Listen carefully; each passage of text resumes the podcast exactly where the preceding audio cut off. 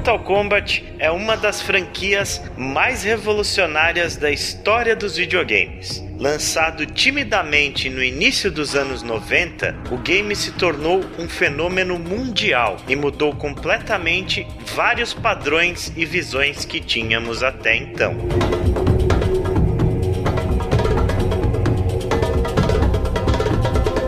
Nesta série de podcasts, faremos uma viagem por toda a franquia, desde sua origem, passando pelos momentos de glória, as épocas difíceis e a triunfal volta por cima.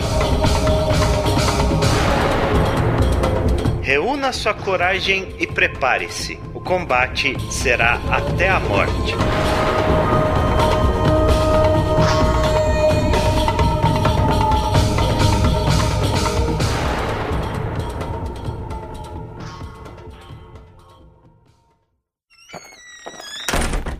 Eu sou o Ale Romero. Eu sou o Chico. Eu sou o Greg. E eu sou o Daniel Danlos. Senhoras e senhores, sejam bem-vindos à edição número 25 do Anaplay.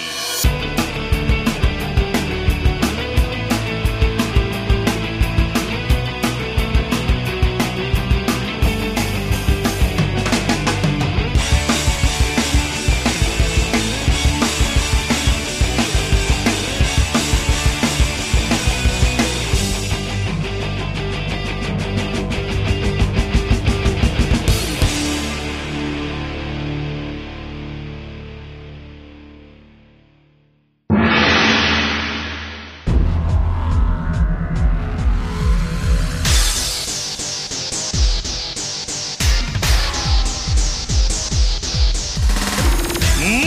bem, senhores. Hoje a segunda parte da nossa antologia de Mortal Kombat, essa nossa série aí meio documental que vai comentar todos os jogos da série. Se você não ouviu a parte 1, onde a gente falou dos três primeiros títulos, a gente vai deixar o link aí no post. E hoje a gente vai falar de jogos não tão amados assim. E para isso a gente chamou o nosso queridíssimo amigo Daniel Dan Lost do Player Select. Dan, seja muito bem-vindo ao Ana Play. Aí. Que isso. Muito obrigado. Eu que agradeço o convite. É... Vou agradecer, mas eu tô bem assim porque vocês me chamaram pra parte ruim do cast, né, cara? que nada, jogar só. Já começa com mitológias. Ah, falar mal é legal Sim. também. Falar mal é legal. é, falar mal é legal, é verdade. Mas mais algum desses jogos eu tenho uma nostalgia. A nostalgia, você sabe que a nostalgia ela engana a gente, né? Então. Sim, é. Ela engana pra bem, engana pra mal às vezes também, né? Opinião impopular aí. Eu provavelmente vou ser uma das únicas pessoas que vai defender alguns desses jogos porque eu acho que muito da base do que a gente acha foda nos jogos de Mortal Kombat hoje vieram daí. É isso. Hum, especialmente o, o, Deadly Alliance, né, que foi o primeiro jogo que reinventou Mortal Kombat de fato, ele fez algo que precisava ser feito com a franquia e foi um jogo que meio que salvou Mortal Kombat do, do Lin. É, eles foram, eles foram modificando os jogos e você vê que um herda elemento do outro até ficar bom, né? Sim. Mas a a, persistência, por ser um estúdio grande, se o estúdio não fosse o estúdio que é, fosse qualquer estúdio um pouco menor, eu acho que Mortal Kombat teria morrido aí no meio do caminho. A franquia ela já tinha feito um nome muito grande, né, cara? Ela, hum? Mortal Kombat sempre foi sinônimo de sucesso, é, pelo menos do 1 até o 3 foi um jogo que vendeu absurdamente, que se tornou um dos maiores jogos do mundo. Então eles tinham uma gordura para queimar aí. É. Que, que foi o que aconteceu nesses anos subsequentes. Em 1996, a Midway ela resolveu dividir a sua equipe para produzir dois jogos de Mortal Kombat simultaneamente. É, o Ed Boon, ele ficou responsável pelo novo game de luta da franquia, enquanto o John Tobias, ele se voluntariou com a equipe dele para fazer um jogo diferente que explorasse mais a história de Mortal Kombat e o background dos personagens. Então, esse grupo do John Tobias resolveu trabalhar num jogo de ação e aventura, né? A, a ideia dele era conectar histórias e os personagens personagens desses dois jogos, tanto desse novo jogo de luta canônico quanto do jogo de ação e aventura. É, até antes desse jogo era assim, o, jogo ideal da vida, né? Porque imagina, eu quero ter um Mortal Kombat que você anda pra frente e vai. Já pensou? Que maravilha que seria. Então aconteceu essa, esse jogo aí, né? Mas a ideia era muito boa, né, cara? Se você for a ideia era muito boa. Época, porque Mortal Kombat, uh, eu sempre gostei mais de Street Fighter, gosto até hoje. Uhum. Mas o que me fazia jogar Mortal Kombat era esse background que ele dava pros personagens. Embora era sempre por texto, né, na tela, não, não tinha cutscenes ou não tinha como ver o, a partir do Mortal Kombat 4, que tinha finais independentes e tudo. Mas você tinha um background dos personagens, sabia quem era do é. bem, quem era do mal e tudo era mais chuva de, de backstory, de, de história. Aliás, Sim. os antigos era muito backstory, era uma coisa aqui ali esporádica. Esse já, pra quem era muito fã, eu gostava muito da lore do Mortal Kombat. E quando eu é. fiquei sabendo que ia ter um jogo focado na história, eu pirei, Sim. tá ligado? Eu falei, caraca, que maneira, que o projeto deles era fazer um para cada personagem, né? Sim. É, na época a gente ficou até um pouco cego, eu, pelo menos eu olhava pro jogo e não queria acreditar que ele era é, simplesmente ruim. eu que era ruim. Somos dois, somos dois, cara. Eu joguei muito esse jogo. É. E além disso, né, cara, a, todo o lore que já dava todo uma. o quê? Tipo, já, dava, já tava meio caminho andado pra fazer um jogo adventure ou RPG. Hum. Já tinha uma é. história boa pra se embasar. Eles ainda pegaram e colocaram a história contando algo que vai, vem antes do primeiro Mortal Kombat. Né? Sim. Então, tipo, isso daí já, tipo, já, meu, anima mais ainda o hype. Aí vem o jogo, né? Aí o jogo que a gente está falando, obviamente, é Mortal Kombat Mythology Sub-Zero, que foi lançado aí no final de 1997 pro PlayStation e pro Nintendo 64. E ele era um jogo de ação e aventura, só que ele misturava elementos do jogo de luta no meio, né? Sim. Ele se passa antes dos eventos do primeiro jogo e ele coloca você no controle do Sub-Zero em uma missão do clã Lin Kuei. No começo, o Sub-Zero ele é contratado pelo Quan Chi para encontrar um mapa que, que tá escondido lá. Ele, ele precisa roubar um mapa que, que tá num templo Shaolin. E daí o Sub-Zero ele rouba esse mapa e o, o Quan Chi fala para ele: beleza, esse mapa aqui dava a localização do, do Templo dos Elementos e tem um amuleto lá e tal que você tem que recuperar para mim. E o Sub-Zero ele vai na fase seguinte, segue para esse Templo dos Elementos, onde ele passa pela, pelo chefe da água, pelo chefe fogo, pelo chefe da terra e, e o do vento. do coração. é. Inclusive, esse jogo Mortal Kombat Mythology Sub-Zero ele apresenta vários personagens que depois fizeram parte da série, né? Um deles, inclusive, é o Fujin, que é o deus do vento, é um dos chefes do, do Mythology Sub-Zero, depois ele tá no Mortal Kombat 4. O Quan Chi, que depois virou um dos personagens mais queridos da franquia. E o mais filho da puta, né, cara? Se mais... tem um cara nos games que eu, você acha o Kratos filho da puta, quem mais que tem aí que é... Pô, o Quan Chi é o chefe mor, cara, porque ele, ele só não traiu ele mesmo ainda, porque acho que não teve como. Ele trai todo mundo, ninguém acredita na palavra dele. É aquele cara que você sabe que dá aquela piscadinha pra você, você falar, ah, ali tem, ó. Também, né? Depois do que o cara fez, quem vai acreditar nele, né? Aí beleza, né? Você passa lá pelas quatro chefes e tal do templo e o Sub-Zero ele recupera esse amuleto. Na hora que ele recupera o amuleto, o Quan Chi aparece e fala: opa, era isso mesmo que eu tava procurando, beleza, muito obrigado, valeu, falou e sai fora, né? E aí o, o Raiden aparece e fala pro Sub-Zero: Você tem alguma noção do que, que você fez? Ele, não, eu fui contratado por esse cara para pegar esse amuleto. Ele falou: Não, o Quan Chi ele tava tentando reviver um dos Elder Gods, né? O Shinnok.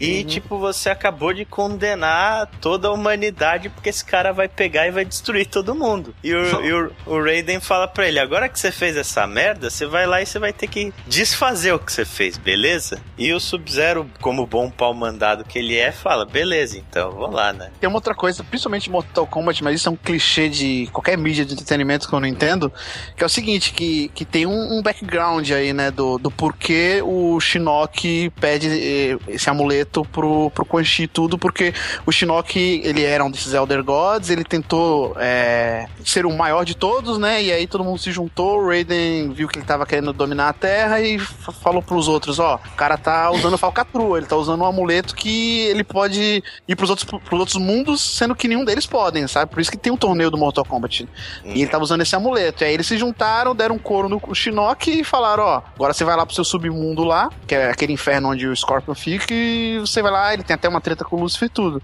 Só que o Shinnok, ele tomou esse couro do Raiden, então ele quer meio com uma vingança, uhum. né? E além de querer conquistar a Terra. Aí eu pergunto para vocês, que merda que em todo lugar, todo, toda mídia de entretenimento a gente vê, a galera quer conquistar a Terra. Tem um monte de mundo bem mais legal, cara, para conquistar, é que, é, e a galera caso, quer vir pra Terra. É que no caso do do Mortal, né, vários caras queriam conquistar a Terra porque era o único que faltava. É tipo, o Shao Kahn, ele foi pra Terra depois que ele já tinha conquistado Edenia, já tinha conquistado o, a maior parte dos outros planos, faltava a Terra. Né, Não, mas é tinha lá o planeta do caos lá, ninguém quer o planeta do caos. Ah, mas quem que vai querer aquela merda? o que valia a pena que era Edenia, que Edenia vem de Éden, né? Uhum. Que é um dos outros seis mundos, tipo, ele queria. O outro é o inferno. O outro é o caos. Eu sobre o Outworld, a Terra e Edenia. A Edenia eles já tinham conquistado. Vamos pra Terra. A Terra tem, a terra tem, tem mulher. Tem caipirinha na Terra. Tem, tem samba, tem, tem, tem carnaval. Aí depois o Sub-Zero ele vai pra Netherrealm, né? Que é o, o inferno, onde fica o Quan Chi. Ah, é, inclusive uma coisa que eu esqueci de falar, né? Quando ele invade o templo Shaolin lá, ele enfrenta o Scorpion pela primeira vez. Ele mata o Hanzo Hazashi, na verdade. E aí depois ele vai virar Scorpion. É, exatamente. Por que é que ele mata o Hanzo Hazashi? Porque o Quan Chi tinha contratado esse cara e o clã dele, né? Que é o Shirai Ryu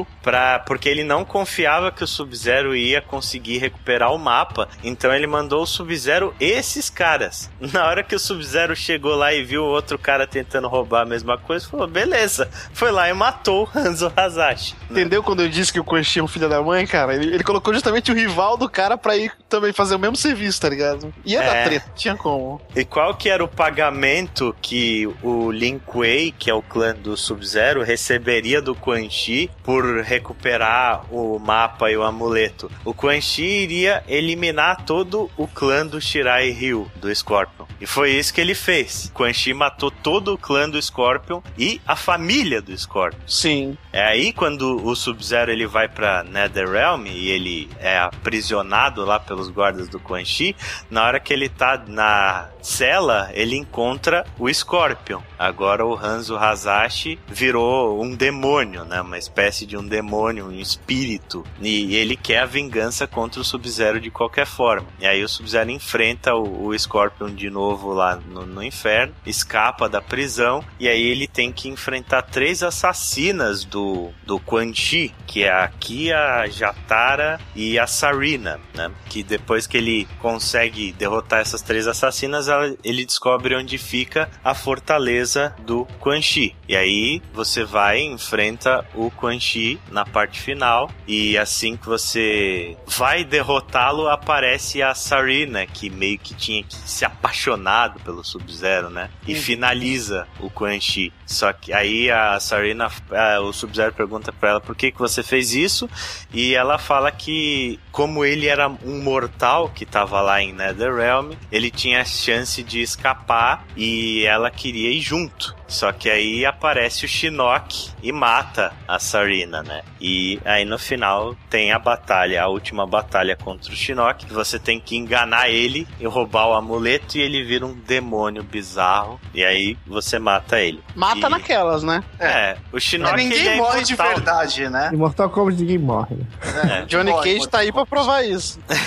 no caso mortal da vida. O Shinnok, na realidade, ele não morre, né? Ele é imortal os Elder Gods são imortais. Mas ele fica meio que. Depois que ele é derrotado, ele meio que fica aprisionado. Não é, sei se. Ele fica aprisionado em, em Nether. Nether é. Helms, novamente, né? Ele volta pra. Volta pro zero. Inclusive, é, tem nos outros jogos, fala mais disso no lore. Mas tem Lucifer, né? Dentro de Nether Helm também. É, quando ele toma aquele couro que eu falei no Shinnok, no caso, quando ele toma aquele couro no, do, do Raiden e ele volta pra Netherrealm é, como punição, é Lucifer que tá no comando e ele tira o Lucifer do comando e aí que ele encontra o Hanzo Hazashi pós-morte, transforma é. ele no, no Scorpion, claro que movido pela vingança também, tudo. Sim. Uhum. E, é, e rola uma guerra, praticamente uma guerra civil entre o Shinnok e Lucifer, dentro do de Netherrealms, para que ele até Sim. o ponto dele conseguir tomar o, o controle é. Que era dele, né? Era dele, aí ele vacilou, foi pra Lúcifer e ele tomou de volta. É, Simples ele, assim. Ele saiu fora, o Lúcifer falou, perdeu o Playboy. E aí na hora que ele voltou, já era, já, já tava dominado. É, é, uma, é um pessoal do, você, você, percebe que é um pessoal do bem, né? Tipo, a treta é, é Lúcifer, é Scott, é. Ainda bem que tem esse podcast pra fazer com que as pessoas não precisem jogar um jogo onde você tem que apertar L1 pra poder mudar de direção. Nossa, verdade. Cara, isso, era, aí, isso cara. era triste, cara. Isso era triste. Cara, que raiva disso. Nossa, jogar isso até o final do jogo, puta que pariu. Sabe, esse jogo me lembrava um jogo do Batman, do Super Nintendo. E Sim, a mesma Forever, pegada. Forever, que era digitalizado. É, cara, era, era muito triste. O jogo era ruim, mas eu gostava de jogar esse Metal Sub-Zero. Eu não sei, acho que era inconsciente. Esse jogo, ele era muito estranho, né, cara? Primeiro de tudo, não era só a questão da jogabilidade que era ruim. Ele usava claramente a jogabilidade do Mortal Kombat 3. Você tinha um esquema da corrida, tinha um esquema é. dos combinhos e tal. O jogo em si era muito mal feito. Ele tinha muito de plataforma, de você se pendurar, tinha puzzle, que você tinha que pegar uma chave e de repente voltar. Eu me lembro que, para você se pendurar certo, você tinha que andar para trás ou para frente, dependendo. No chão ainda, antes de pular, para calcular o seu pulo para você agarrar certinho no negócio. Nossa, você tinha que estar no local exato, senão você pulava e colocava a mão no vento, Sim. assim, ficava pulando retardado. Cara, dava muita raiva. Dava é, mas isso, isso dá até pra entender, né, cara? Tipo, os caras tinham experiência ah, não fazendo. não, cara. Ah, ah tinha experiência fazendo jogo não. de luta. Aí os caras foram tentar uma experiência completamente diferente da zona de conforto deles. Hum. É, Era óbvio que eles iam cometer alguns erros. Tá certo que eles cometeram vários. É, isso que eu ia Mas... Falar. É, então, é, a grande questão aí é que no fim das contas, depois desse jogo e posteriormente de um outro que a gente vai falar, é que a gente descobriu quem dos dois era o verdadeiro cara genial, né, cara? Ah, é, né? Porque tudo que saiu de pior da franquia Mortal Kombat veio das mãos do John Tobias. é, eu vou jogar até polêmica. Se tivesse feito o jogo ao invés do Sub-Zero, tivesse do Scorpio, teria. Uma coisa também muito bizarra desse jogo é que praticamente todos os inimigos são iguais. Sim. Pelo menos até você chegar na, no Netherrealm, você enfrenta sempre o mesmo inimigo, que é o Carlos Pessina lá, o cara que Ponto já fazia... JPG. que ele fazia no, nos jogos anteriores, vários personagens, ele interpretava esse monge, que aí alguns tinham arma, outros não é, tinham. Isso. Mas era sempre o mesmo inimigo que você enfrentava. Isso na era de CD, gente. É, uma diferenças também entre o Mythology Sub-Zero do PlayStation ah. e do Nintendo 64 é que é. o Mythologies ele foi o primeiro jogo a ter cenas filmadas em live action com, com atores e tal. Aliás, uma interpretação maravilhosa. Isso eu recomendo que vocês vejam no YouTube. O Richard Divisio ele interpretou 10 dos 15 personagens desse jogo. Ele fazia o Quan Chi, ele fez o, o Shang Tsung. E a galera reclama do Ed Murphy, né, cara? Ele é o Ed Murphy do Mortal Kombat. Mas essas, essas cenas em live action, elas só existiram na versão do PlayStation. Porque o a, armazenamento dos cartuchos do Nintendo 64 não era suficiente. É, então, no Nintendo 64 são só cenas estáticas, fotografia com, com o escrito, né? Como era feito até o Mortal Kombat 3. É. E um outro ponto também é que esse jogo ele é muito conhecido pela dificuldade absurda dele. Uhum. É um jogo muito difícil, o que acabou afastando muita gente na época também. E vejam só vocês, Mortal Kombat Mythologies foi muito mal recebido pela crítica e pelos os fãs, né? Tá zoando. Verdade, cara. Você acredita nisso? Eu acho que ele era difícil porque ele era muito travado. A jogabilidade Sim, dele ele era é muito zoada, cara. Eu acho que ele não era nem Muito- difícil, ele era mal feito mesmo. assim. Dá É. muito pra ver se a jogabilidade funcionasse direitinho, de bater e tudo mais. Pô, tipo, eles conseguiram o mais difícil, que é fazer uma história bacana. A história dele era boa, tá ligado? Sim, que era o mais difícil pra um jogo de luta, assim. Pega qualquer jogo de luta hoje em dia, fala assim, ó, vai ter um jogo de história, tá ligado? Focado em história esse jogo de luta. É, rarissimamente alguém vai conseguir fazer uma história boa. E eles conseguiram, só que aí pecaram no gameplay, que eles fizeram um gameplay totalmente voltado pra um jogo de luta, só que numa plataforma, cara. Imagina jogar Mario com essa, com essa jogabilidade, que bizarro. Eu acho que é a, a melhor definição de como você se sentiria, né?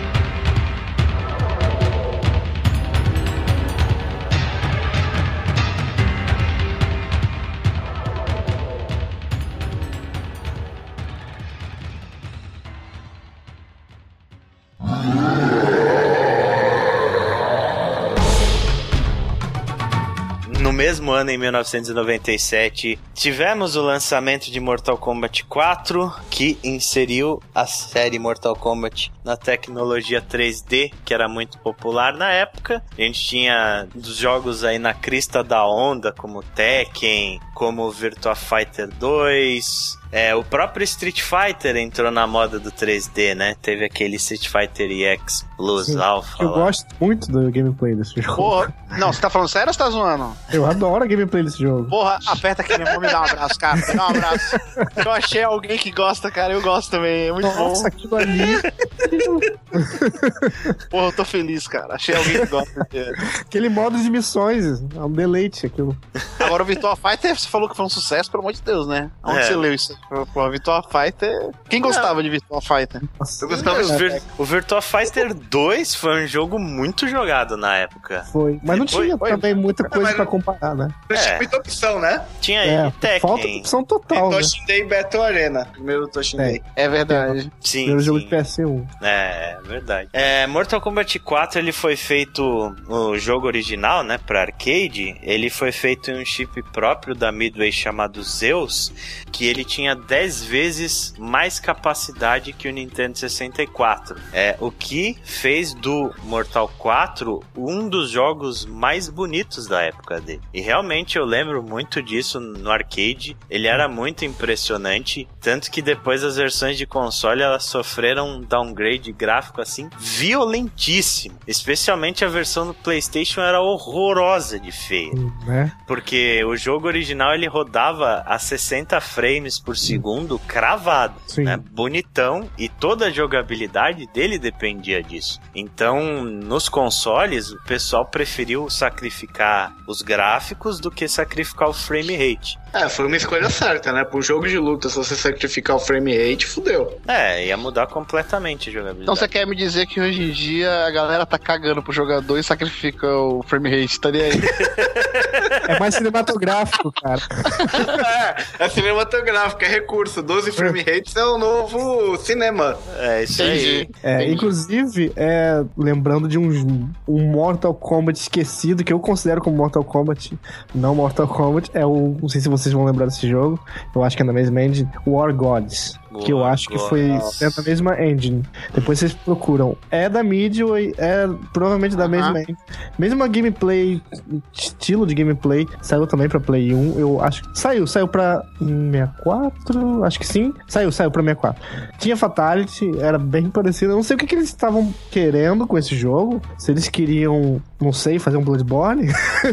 É um, plá- é um plágio deles mesmos, né? Depois vocês pesquisem esse jogo que é um Mortal Kombat. per- Eu considero um Mortal Kombat perdido na história. De todos esses jogos que a gente vai falar hoje, ti- obviamente tirando o Mortal Kombat Mythologies, esses mas falando do- dos jogos sequenciais, talvez o pior deles seja o Mortal Kombat 4. Ele foi um jogo que pegou uma transição muito esquisita. Ele ainda não tinha uma identidade 3D, sabe? Você pega jogos, por exemplo, como o Tekken, o Tekken ele foi um jogo pensado para ser 3D. Então ele funciona muito bem no ambiente 3D. Tanto que depois, muitos anos depois, a gente teve Street Fighter Cross Tekken aí, e foi um jogo meio estranho, né? Você uhum. portou personagens do Tekken pro 2D, não funcionou muito bem.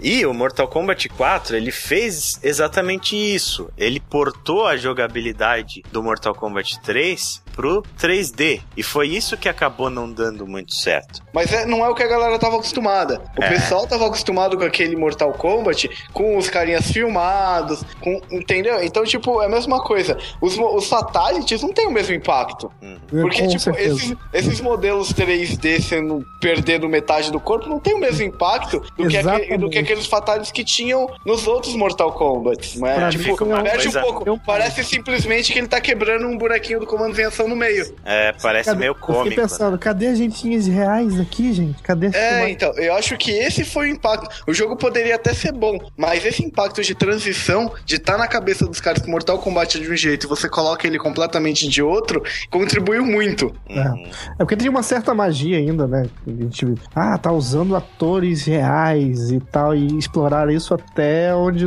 não podiam mais, né? Aquela essa tecnologia anos 90, videogame usando atores atores reais dessa forma num jogo com uma temática dessa. Inclusive, o Mythology Sub-Zero foi o último jogo da franquia Mortal Kombat que contou com esses gráficos digitalizados. É. Depois passou a ser tudo 3D. Isso, apesar das movimentações ainda terem sido feitas por um, alguns sim, atores. Sim, por captura é, de movimento.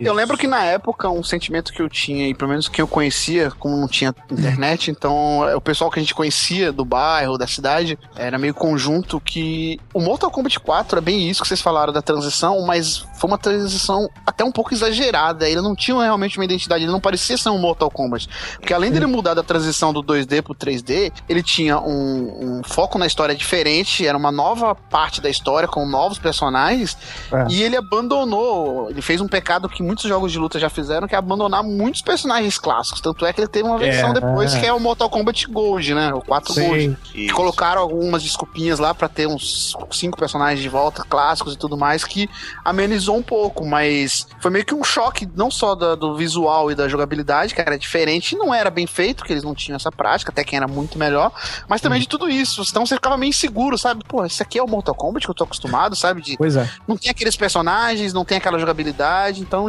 É, esse é do ser humano, né? Tudo que é completamente novo gera estranheza. Sim, era igual, parecia com a mesma a experiência que eu tive jogando esse jogo pela primeira vez, que foi no arcade também. Parecia a experiência que eu tive com a Microsoft empurrando o Kinect. Era muito mágico, mas ao mesmo tempo era muito assustador, sabe? É como se alguém estivesse empurrando um bolo para você, mas quase jogando na sua cara com um bolo pra você enfiando na sua cara, a porta na sua cara. Toma, prova isso aqui e tal. Mas calma, cara, calma. Eu tô acostumado com aqueles bonequinhos lá e tal, filmado. Sim, é, sim. O elemento de jogabilidade meio que é meio novo nesse jogo é o não só você ter fatalities, né? Fatalities de cenário você já tinha nos outros jogos, mas você tem itens no meio do cenário, tipo caveiras, pedras, que você pode Isso. jogar no adversário, né? Sim. Cabeças. Você jogava cabeças. Tá, mas é, o Mortal Kombat 4, como o Dan ele falou, ele abandonou vários dos personagens clássicos e ele introduziu alguns personagens que não deram certo e outros que deram certo, né? É, por exemplo, o Shinnok e o Quan Chi, que já tinham sido introduzidos lá no, no Sub-Zero Mythologies. Uhum. São personagens que deram certo e depois ficaram bastante lembrados na franquia. Mas a gente tem, por exemplo, personagens fantásticos como Kai, Kai. que é, um, que é um, um monge amigo do Liu Kang. a ideia deles era que o Kai fosse ser o um novo protagonista. Eles já tinham na cabeça que o Liu Kang ia morrer posteriormente. Hum. Então a Sabe ideia inicial era do Kai ser o novo protagonista, só que fracassou, né, cara? Que no Mortal Kombat 4 ninguém ligava pra esse cara. Né? Kai cego, não é? Não, não. O, não. o ah, cego tá, é outro. O cego é o Kang. O Kai é um Liu Kang genérico. Ah, eu lembrei. Não, lembrei. Que, não que o Liu Kang seja né, grandes coisas. Não, seja, não que o Liu Kang seja o cara mais original. Genérico, né? É, não que ele seja algo original, é. É, tinha aquele Reiko também, que era um tipo um ninja, né? Só que ele não usava máscara, ele usava Sim. um rosto pintado, ele tinha os olhos azuis. Ele é um assim. aprendiz de Quan Chi na filha da putagem. É, porque ele é um servo do Shao Kahn. Ele era um servo do Shao Kahn, Isso. que o Shao Kahn criou ele tudo com o maior carinho do mundo, só que por trás ele queria envenenar o Shao Kahn, e aí quando o Shao Kahn descobriu, aí deu uma treta, e aí depois ele se junta com a Milena pra, pra, pra ser uma terceira força ali, né, pra tirar o Shao Kahn do trono. Outro personagem bem estranho e bem genérico também foi o Jarek, né? Que era um membro do clã do Kano, lá do Black Dragon. E ele Uhum. tinha um moveset praticamente igual ao do Kano. Não entendi porque não Sim. botaram o Kano de uma É. vez no jogo. Eles faziam muito isso, né, eles substituíam personagens clássicos por novos, Tipo, mas você, tipo você 10, enxergava o novo ali, sabendo que ele era o substituto do antigo, sabe? Não não era original, não era nada É. Tipo isso, os filhos e primos e parentes no 10 agora, né? É, Sim. tipo isso, tipo isso. É, só que não substituiu, né? Ele manteve, por exemplo. É. Uhum. É, mas e o ponto é que, pela história, nem a história justifica os personagens clássicos não estarem aí, né? Nesse Sim. momento. É, tiveram alguns que morreram, né? No Mortal Kombat 3 morreu bastante gente. Sim. Mas alguns que não estavam, simplesmente não estavam porque os produtores não quiseram. Ou, Ou também, também. de férias, né? Não, é porque não, não tiveram tempo pra desenvolver muita coisa, né? Por exemplo, a Kitana, ela tava planejada pra estar no jogo. Existe o código dela no cartucho que pode ser, no cartucho no CD, que pode ser acessado via cheat e você consegue jogar com ela. Só que ela não foi incluída no jogo porque ela não foi finalizada. Isso aconteceu muito, muito, muito durante a série. O Noob Saibot também era um dos personagens que era pra estar nas primeiras versões que de teste do jogo, que inclusive foram a público, tinha o Noob Saibot pra escolher. E na versão final do jogo ele foi removido. O legal é a desculpa na história, né? Porque na versão Gold a Kitana entrou. Sim. E até então a desculpa pra ela não estar no Mortal Kombat 4 é que ela tava presa por ter matado a irmã dela, que é a Milena. Só que aí qual foi a desculpa pra ela aparecer no Gold? Ah, não, não esquenta não. A Kitana conseguiu fugir e a Milena foi ressuscitada pelo Shinnok. Pronto, resolvemos. Um Tá pouquinho ressuscitado. É, é o ponto de que ninguém morre. Parece história em quadrinho. Uhum. Sim. Aproveitando então, qual que é a história do Mortal Kombat 4? Va- Vamos discuti-la um pouco. Mortal Kombat 4 traz o Shinnok, pra quem não jogou principalmente o, o Mythologies, né? Isso o Mythologies faz bem, que ele introduziu toda essa galera nova aí, então não gerou muita estranheza, né? Pelo menos na questão da história. E que ele tava, nos primeiros jogos, colocando o plano dele em prática. Tudo que, aquilo que a gente viu antes, é, por exemplo, no Mortal Kombat 2, tinha lá atrás da árvore o Noob Saibot, né? Olhando e tudo. Ele tava trabalhando pro Shinnok como informante. Então, pelo menos eles fizeram bem isso. Não sei se foi planejado na época do Mortal Kombat 2, né? Sim. E ele tinha como objetivo conquistar todas as realidades. Não sei o que ele ia fazer com, tanta, com tanto mundo, com tanto planeta, sei lá. Ele queria conquistar porque a ideia dele era conseguir o poder pra se vingar dos outros Elder Gods que tinham banido ele. Então, Sim, mas, mas, é, mas antes disso ele já queria conquistar, tá ligado? É, sim, exatamente por isso. Ele queria no começo, porque ele queria ser o deus supremo da porra toda. Aí os caras baniram ele lá atrás. Baniram ele, aí a motivação dele já não foi mais ser o deus supremo da porra toda, mas se vingar dos caras que tinham banido ele, né? E uma coisa interessante é que o Noob Saibot, ele é o primeiro Sub-Zero que quando depois que vai pro Nether, pra Netherrealms, ele é ressuscitado de certa forma pra trabalhar pro Shinnok. né? Sim. Que é aí que ele tá com poderes diferentes e ele sofre uma espécie de lavagem cerebral. É, ele vira uma espécie de espectro, né? É, Mais ou exatamente. menos o que acontece com o Scorpion também. Bom, a gente falando do Shinnok, de Elder Gods e não sei o que, Mortal Kombat 4, ele meio que expande muito o universo, especialmente na questão do lore. Então eu acho que é importante a gente falar sobre a criação do mundo, do- da, da coisa toda, que isso depois vai se tornar a parte muito importante. No início dos tempos do Mortal Kombat,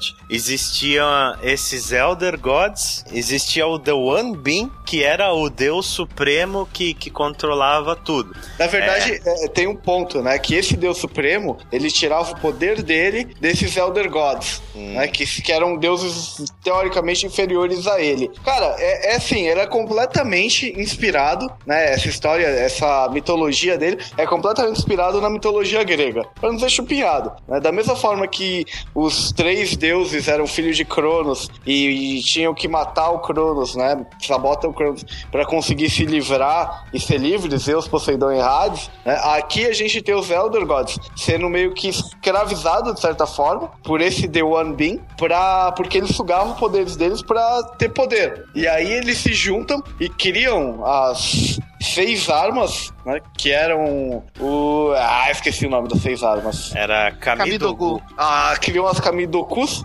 Kamidoku, alguma coisa assim. Kamidogu. Kamidogu, não tem cu.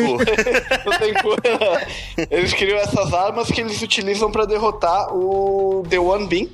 Quando eles derrotam ele, ele é dividido em seis partes, mas essas seis partes continuam mantendo a consciência do The One Being. E a partir e cada uma dessas, é, dessas armas elas vão para cada uma em um desses mundos, e esses mundos, eles começam a gerar vida. E é aí que surgem os seis reinos. Uhum. Cada um com... Por isso que a gente tem The Earth Realm, The Other Realm, todos eles são inspirados, em, tipo, na, na característica que aquela parte, que aquele Kamidogu e aquela parte tem, né? E aí surge a vida nesses mundos de acordo com isso. E um dos Elder Gods lá era o, o Shinnok, né? E ele resolveu que ele queria dominar a porra toda e para isso ele criou o amuleto lá que aparece no Mythology Sub-Zero. Tentou. É, ele, tem, ele tem posse, na verdade, de um desses amuletos, coisa que não era para ele ter, né? Por isso uhum. que dá treta lá com o Raiden. E da, dos poucos que sobraram, depois do Mortal Kombat 3, ele prende praticamente todo mundo. A, por exemplo, a Kitana e a Sindel, que agora a Edenia tá, tá livre, né? Da, da do Shao Kahn, é, ele prende todo mundo. O, o Reiko, que vocês citaram aí, que ele servia ao Shao Kahn, é, agora serve a ele. Então ele pega os Shokans lá, a Shiva, também serve a ele. Então se divide em dois, tipo, o pessoal que morreu e quem não morreu, que era do mal, tá do lado dele agora. E os poucos que, que sobreviveram do bem, da galera do bem, são os que vão combater a ele. É, nesse quesito, a história do 4 é bem rasa. O plot tá mais no final do jogo, é. né? Que aí que você, você descobre da, da pilantragem do Quan Chi no Mythology Sub-Zero, né? Um ponto interessante do porquê desse amuleto aí é que, na verdade, os Elder Gods, eles criaram umas regras nesse, nesses mundos que as pessoas não podiam ficar passando de um mundo pro outro assim, a Deus dará, tipo, e a porra toda louca. E aí, o que que eles fazem para que os caras consigam? Eles criam desculpinhas. E uma das desculpinhas é esse amuleto dele, que é um amuleto que permitia andar entre os reinos, né, entre os mundos, sem ser detectados pelos Elder Gods. Daí que veio o torneio Mortal Kombat, né? E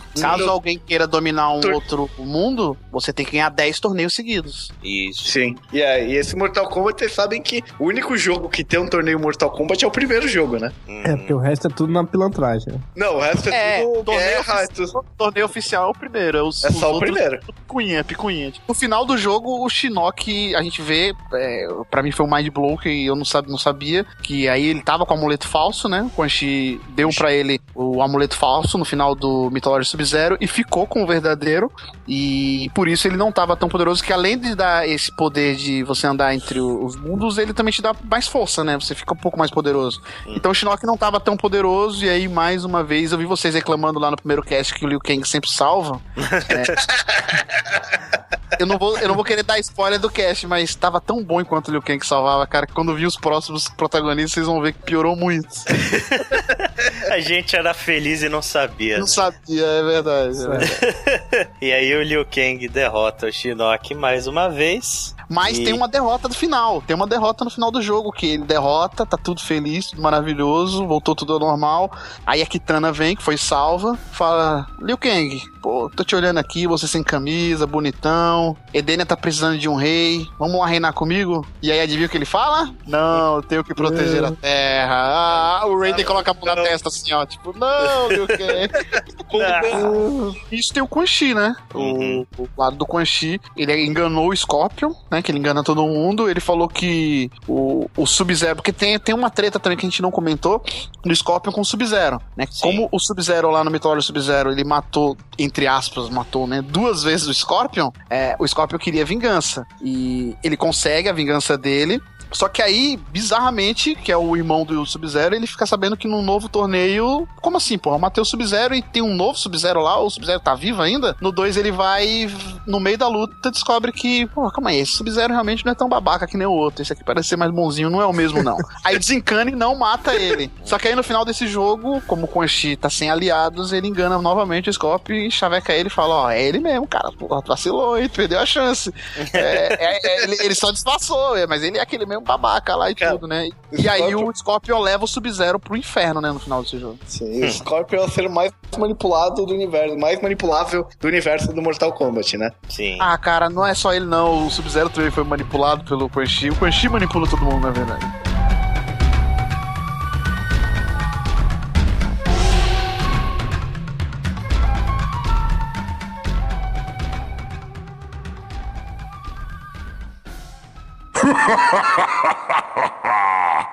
Beleza, né? Mortal Kombat 4, ele foi elogiado e tal pelo, pelos gráficos, na época eram muito bons, pela atmosfera sombria que ele tinha, mas ele não conseguiu atingir o mesmo sucesso que os Mortal Kombat anteriores, especialmente pelo design pouco inspirado, né, do, do jogo e os personagens novos muito ruins, e com isso a franquia Mortal Kombat que já tinha sofrido com o Mythology Sub-Zero, que era ruim, o segundo filme, né, o Mortal Kombat Annihilation lá que também era muito ruim, uma série de, de produtos ruins de Mortal Kombat começaram a vir um atrás do outro. E a franquia que sempre foi sinônimo de sucesso, ela começou a apresentar sinais de desgaste. Uhum. Tanto que, depois de Mortal Kombat 4, a franquia ela deu meio que uma esfriada, né? Ela ficou um tempinho na geladeira. O novo jogo oficial,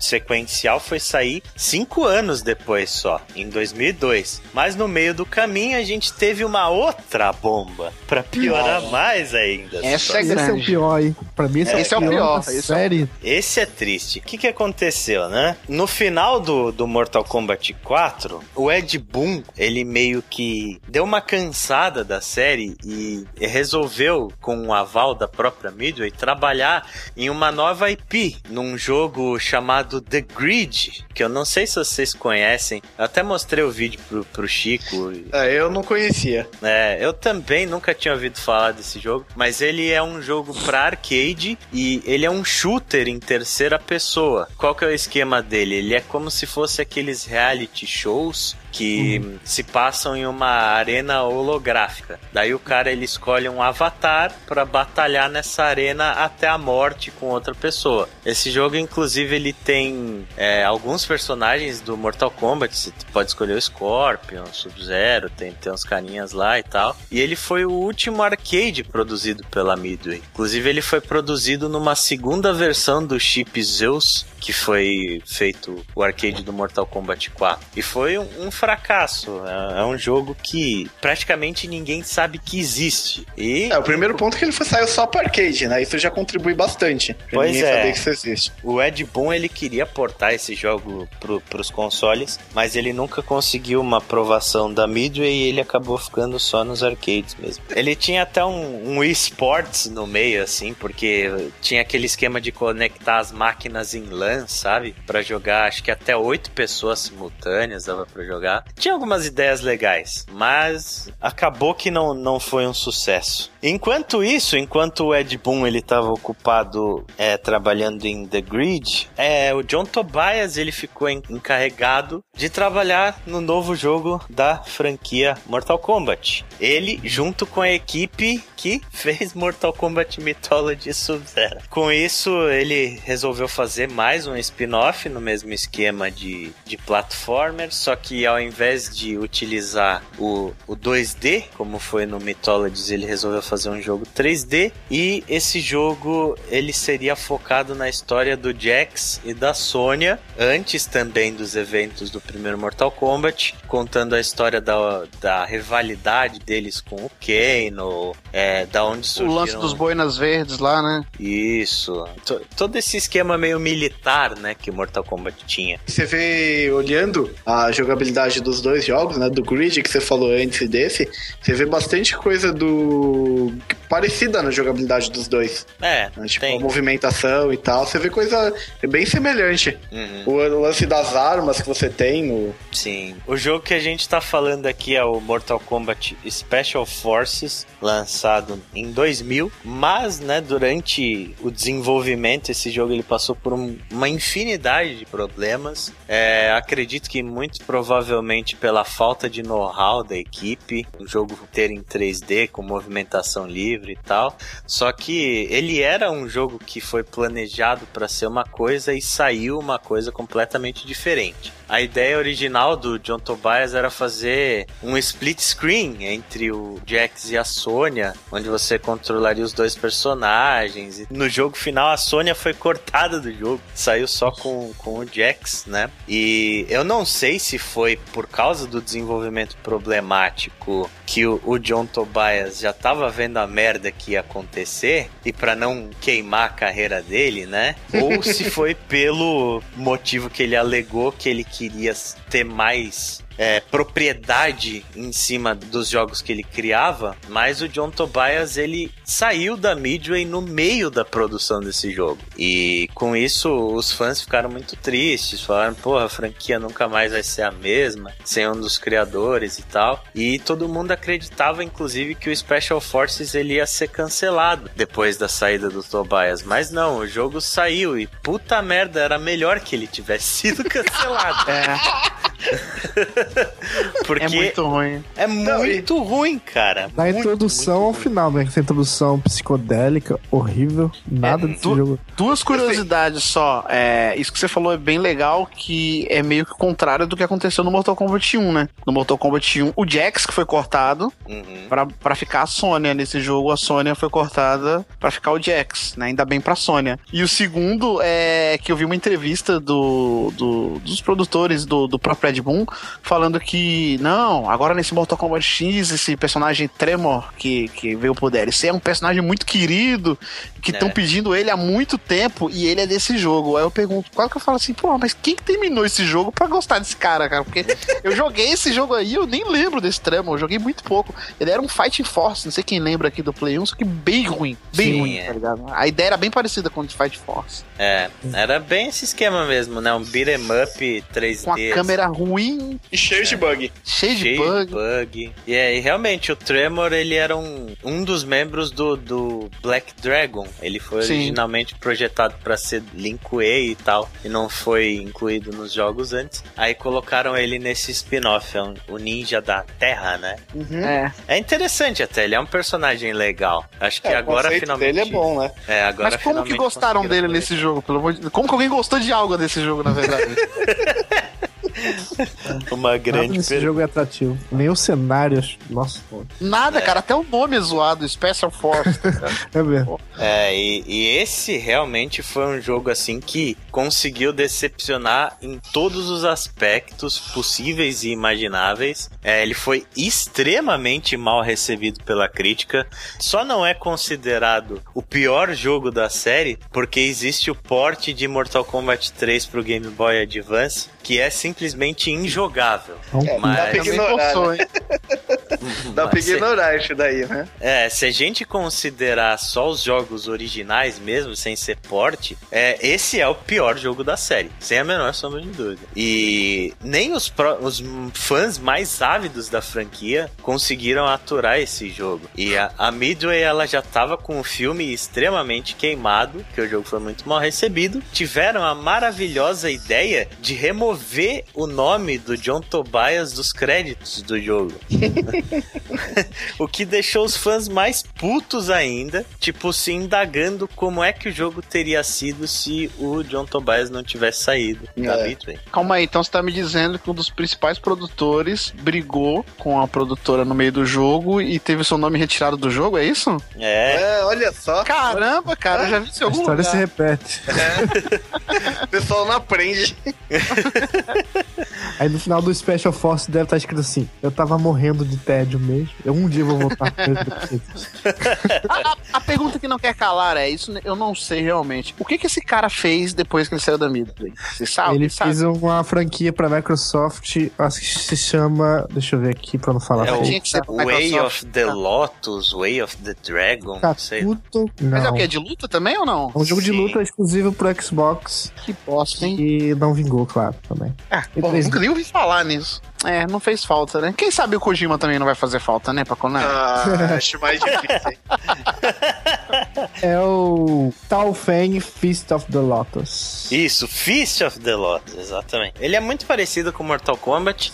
Ele é. tem até algumas ideias interessantes, tipo, tem umas interações com o cenário. Você consegue, sei lá, tem um poste no meio, assim, você consegue pular no poste, girar e dar uma voadora no cara, sabe? Bater uhum. com a uhum. cabeça do cara no poste. Que legal. Tem, ele tem até algumas ideias interessantes, mas como não tinha o, o nome Mortal Kombat por trás e como foi exclusivo pro Xbox original, né?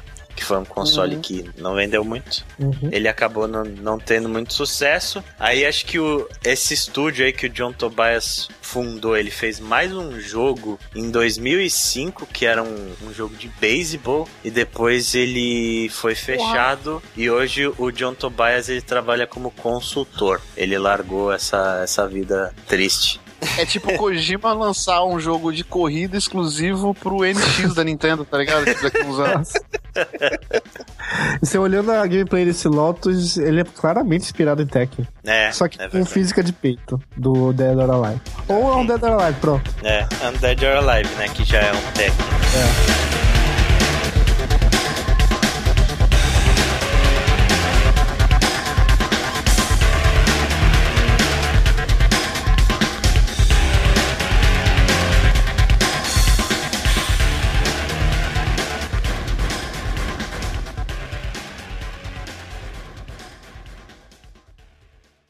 Então, falando em Tekken, né? Depois do desenvolvimento do The Grid, agora voltando para Midway, o Ed Boon e o seu time resolveram que eles tinham que revigorar e reinventar a franquia Mortal Kombat de alguma forma, porque a série ela tava numa crise como nunca ela tinha passado antes, uma série de lançamentos ruins então o Ed Boon ele voltou cheio de ideias para um quinto Mortal Kombat aí. A primeira coisa que foi abandonada foi a ideia de se fazer uma versão para arcades, porque os arcades eles já estavam meio que morrendo nessa época é, e a Midway ela estava se focando 100% já na produção para consoles.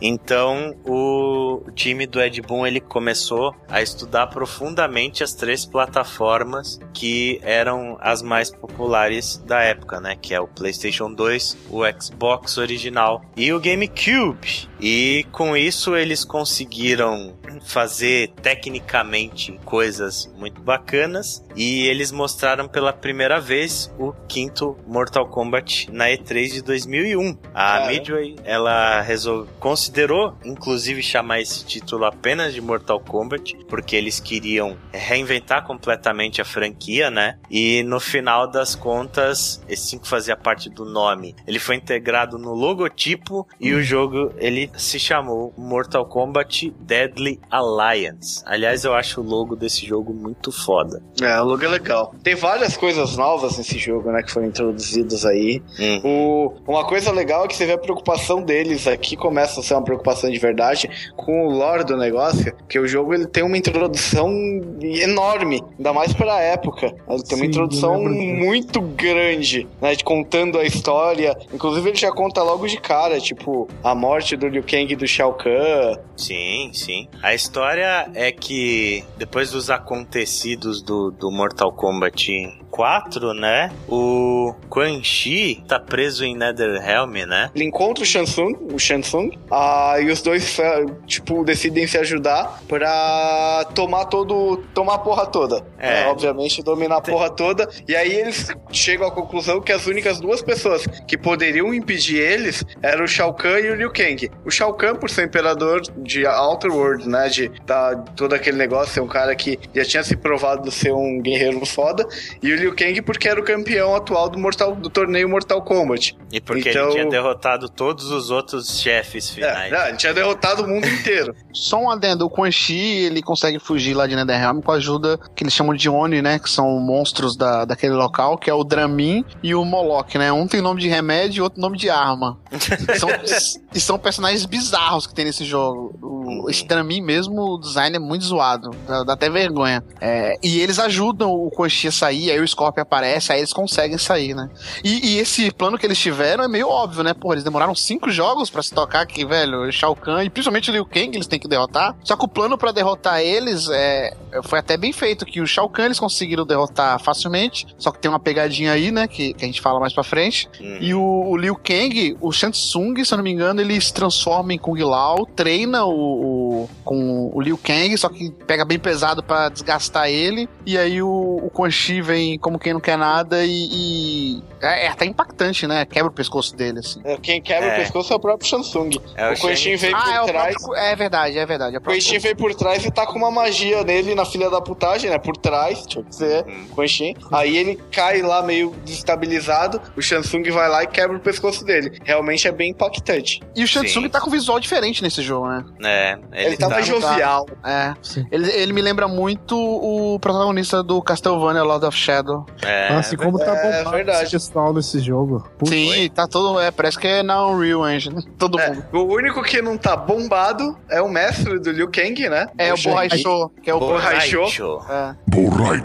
Borracho, que é um gordinho que, meu, você olha pro cara e você fala, "Não é rota só tá. Nem fudendo que esse cara é mestre do Liu Kang. É, Mas, né, ele não dá É. pra subestimar. é, então. é, o Mortal Kombat Dead Alliance, a história é muito legal, muito interessante mesmo. Vários acontecimentos, várias reviravoltas. Essa cutscene inicial é muito foda. E o jogo, você vê que eles tiveram muito tempo mesmo trabalhando naquilo, porque ele muda completamente a fórmula do, do Mortal Kombat. E eu acho que muito do- dos jogos que a gente gosta hoje, que né, né, o Mortal Kombat 9 e o Mortal Kombat X, muito do que hoje foi aprimorado nesses jogos surgiu justamente nesse Mortal Kombat Deadly Alliance. Porque a primeira coisa que a gente vê é o sistema de combate, que é totalmente diferente dos jogos anteriores. Ao invés de a gente ter aquela adaptação do jogabilidade 2D pro, pro 3D, como foi Mortal Kombat 4, esse jogo ele é full 3D, assim. Ele é claramente inspirado em Tekken, em Virtua Fighter e até um pouco em Soul Calibur, porque a jogabilidade lembra bastante. Ele é muito focado nesse combate corpo a corpo. Inclusive, os personagens eles têm muito menos movimentos especiais, magias, do que eles tinham nos outros jogos, né? A maioria tem, sei lá, dois, três movimentos especiais. O, o sistema é muito mais na porrada mesmo. E cada um dos personagens agora tem três instâncias de combate. É, você tem duas instâncias que são baseadas em estilos de arte marcial reais e um terce uma terceira instância com arma. Você inclusive pode mudar essa instância no meio dos combos. Isso, isso é uma coisa bem legal. Dá uma mecânica diferente pro jogo, né? Sim, e é uma coisa que a gente vê claramente nos jogos atuais, que foi muito adaptado, adaptado não, né? Evoluiu pro que a gente tem hoje nos jogos de de Mortal Kombat. É, Mortal Kombat X aí tem três instâncias por personagem, né? Da onde Sim. será que surgiu isso? Não, veio daí, com certeza. Outra coisa que veio também do Mortal Kombat Deadly Alliance, foi carregado, é a ideia da, da cripta. Aquele esquema de coins, né? Você ganha uma moeda in-game batalhando no- nos modos de jogo, que depois você pode usar pra ir lá na cripta e desbloquear artwork, desbloquear personagens novos e tudo mais. Isso é uma coisa que foi carregada nos outros jogos da série até hoje, né? É, é o supra-sumo do Unlockable Madness. Esse É. negócio de cripto. Inclusive, metade dos personagens, quase, do Deadly Deadly Alliance eram bloqueados no começo, você tinha que desbloquear na cripta. Eu gosto disso, eu gosto disso. É, é acho tá. que isso daí é legal, né? Isso dá uma motivação a mais pra você Sim, muito. explorar a brincadeira toda. É, porque tem jogo que você tá lá tudo aberto, você zerou e não tá afim de apanhar no online pra todo mundo, porque sempre tem alguém mais viciado que você. Aí você joga uma vez e já meio que enjoa do jogo. Se o jogo não tiver um, um combate tão fluente quanto o Mortal Kombat X, então ele tem que ter essas motivações, eu acho bem legal. O grande pecado, eu acho, desse jogo, né, é que foi que ele alterou demais as mecânicas clássicas do, do Mortal Kombat. Porque ele abandonou certas coisas de jogabilidade que ele não deveria ter abandonado. Como, por exemplo, o Deadly Alliance não tem gancho, não tem rasteira, não tem aquele chute rodado, sabe? Que eram, uhum. que eram movimentos muito característicos dos jogos anteriores. Tirou o gancho, é sacanagem. É, é, ele tirou o gancho, ele tirou os stage fatalities, que foi uma coisa assim que doeu muito pro, pro, pro é. pessoal na época. E, e também, depois de tantos jogos, desde o Mortal Kombat 2, todos os personagens tinham duas finalizações. No Deadly Alliance você só tem um fatality por personagem. Era nesse ali... que tinha como você se matar ou era no próximo? No é... Deception. No é no Deception. Deception, né? Que era muito. Tinha o movimento Harakiri. É. Isso, é no Deception. É, é porra, é, assim, algumas decisões que eu não entendo, né? Tipo, algo mais característico que os Fatalities, os caras estão diminuindo, né? Estão tirando cada vez mais. Em vez de aumentar, deveria ter mais Fatalities, não diminuir, é. né? Pra um Acho que eles queriam se focar na qualidade do que quantidade, mas não sei se funcionou. Mas é também. é uma coisa, é uma coisa. Fatality é uma característica da série que sempre chamou muita atenção, né? Sim. Então, tipo. Tirou. Eu, eu, jogava pelo Fatality, tá ligado? é, mexeu isso aí, mexeu com o jogo. ganhar pra ter a chance de soltar um Fatality. Nossa, cara. Ó, ó, ó, eu tô um negócio aqui. Cara, o Reptile nesse jogo, ele parece o escamoso do Thundercat. ele é horrível. Sim, eles. Eu design de, de alguns personagens desse jogo é, é bem bizarro mesmo. Eu acho que é nesse que o Kung Lao não tem o chapéu na versão. É, é parece que, uma, uma moça, sei lá. É, ele parece que tá vestindo um, uma roupa de geisha, sei lá. É, uh -huh. Que a versão dele com o chapéu é a versão B, né? A roupa alternativa. Uhum, sim. É, é que nem o Sub-Zero, a versão padrão é sem a máscara e você tem uma versão alternativa com um uniforme que parece bem próximo do clássico. Isso, é. Esse jogo ele fez algumas coisas certas. Eu acho que o principal é ter mudado completamente o estilo de combate, ter adaptado Mortal Kombat pro, pro novo milênio, né? Porque não tinha como mais a, a franquia seguir no, no, rumo que tava. Mas é, ele fez muitas coisas erradas, né, cara? E outra coisa também que eu acho que é um dos grandes pecados desse jogo, que isso não foi consertado nos jogos seguintes, é a quantidade absurda de personagens merda e genéricos que esse jogo tem. tipo, o, o, primeiro que o Chico já falou, o Bohai Cho, que é o mestre do Liu Kang, que é um cara bêbado que tem golpe que vomita no chão. Ele era para ser um, sei lá, um alívio cômico e tal, mas ele culminou, acho que sendo o principal personagem mais odiado da série. e ele nem faz tanta diferença pro lore do jogo, né, cara? Porque... Não, é, não nenhuma. Mas eles, e o nome, ficam, né, eles cara? se confundem, eles se confundem, assim, ficou meio confuso porque ele, tre ele treinou o Liu Kang, aí depois fala que ele treinou aquele Shujinko que vai surgir, e também vem como um novo protagonista. Então, tipo, os caras que é pra ser os mais fodas, foi treinado por esse gordo, sério? Tipo, tá ligado? no 10 não aparece. É. No 10 ele aparece bem rápido, bem rápido. É, Sim, ele uhum. aparece, ele aparece. E o pior de tudo é o nome, cara. Borracho. Borracho, Borracho velho. Sério? É, tipo... Pagamento pra gordo em mexicano. Não, mas não, é, deve, bêbado. Ser, deve, ser, deve ser um nome chinês, alguma coisa assim. Não é um nome chinês. É uma zoeira com borracho, que significa bêbado é em espanhol. Sim. mas eu vou te falar que ele era bem apelão, cara. Se você pegasse um, um, jogador que soubesse jogar bastante com ele, você morria de raiva, porque os golpes dele é tão tosco que você fala, pô, não é possível que eu tô perdendo pra um cara com esses golpes, tá ligado?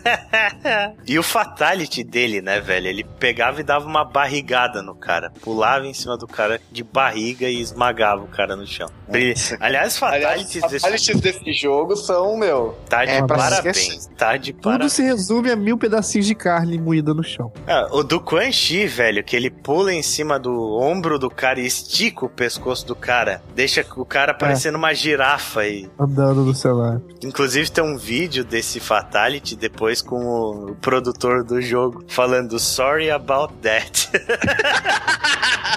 Cara, muito tosco esse fatalista do Kunshin, cara. É muito. muito, é muito, muito tosco. tosco. cara. Eu acho que ele é o pior fatalista desse jogo, da história do Mortal Kombat. Eu acho também. Tem alguns personagens legais nesse jogo também. O Kenshi, ele aparece primeiro no Mortal Kombat Deadly Alliance, que é o. Esse é o cego. Isso, Esse é o é o, cego. o espadachim Ah. cego que tem poderes telecinéticos. Esse é maneiro, esse personagem, eu gosto dele. Esse personagem no Mortal Kombat, eu acho que é Legacy, ou aquela mini websérie. Uhum. É, Nossa, é. eu gostei tanto da história do arco dele na- nessa websérie. Achei tão legal. Ele enfrentando o Ermac na caverna, vocês lembram? Sim, sim, lembro. Nossa, Que é aí que ele fica cego, né? Isso. o- na lore do jogo é o Shansung, não é? Que deixa ele cego? Sim, é, na lore do é. jogo é. E ele entra pra se vingar. Ah, tudo, que, tudo tinha que seguir aquele, aquela websérie. sério. Adivinha, adivinha o que acontece? O Shansung trai ele e ele fica cego. Vocês estão falando do nome do borracho? Tem um cara que chama Mavado. Mavado. É, Puta, cara, mavado não. Mavada, pelo amor de Deus. Mavado não, cara. É, e o o pior de tudo é um dos personagens secretos, que é o Mocap. Que Nossa,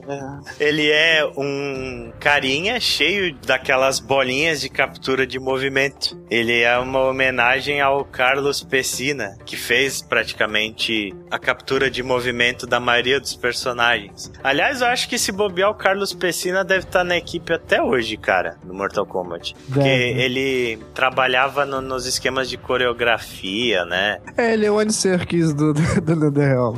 Isso, ele é tipo. Na, na lore do jogo, esse mocap, ele é o. do Johnny Cage lá, o, o dublê, porque o Johnny Cage tá morto. então é. Pegaram o dublê. Tipo assim, ah, você tem as habilidades parecidas com a dele, luta pela terra. Porque deu merda, né? Todo mundo. Aliança, essa aliança mortal, que é a junção do Shansung com o Quan Chi, mata todo mundo, né? Então qualquer ajuda é bem-vinda. E aí até o dublê Sim. do Johnny Cage. Aí tem alguns outros personagens, tipo a Li Mei, que é uma menina que foi. que ela é nativa do Outworld e ela foi escravizada pela aliança do Shang Tsung e do Quan Chi.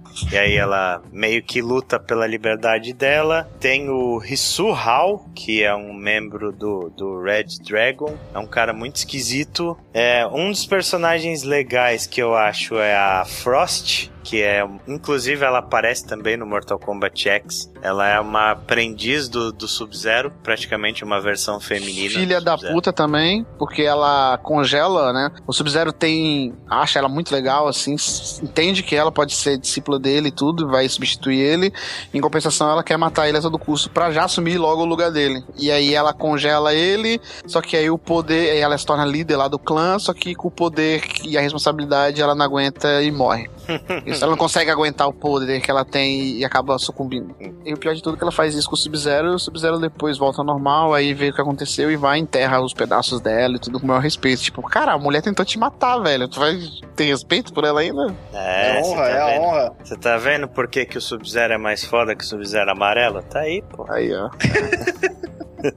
É, e aí também é um dos outros personagens que eu acho legais também é a Nitara, que ela é uma, uma espécie de uma vampira, né? Acho que ela é uma vampira. É uma, vampira. É uma vampira. Tem um mundo dentro dos seis reinos lá. Se eu não me engano, tem um mundo menor que é um mundo só de vampiros. Ela que é Legal. apaixonadinha pelo Onaga? É Eu ela, acho. não é? É, é ela. É ela, Ela- porque é bizarro, né, cara? Porque o Onaga é um monstro, dragão gigante e ela.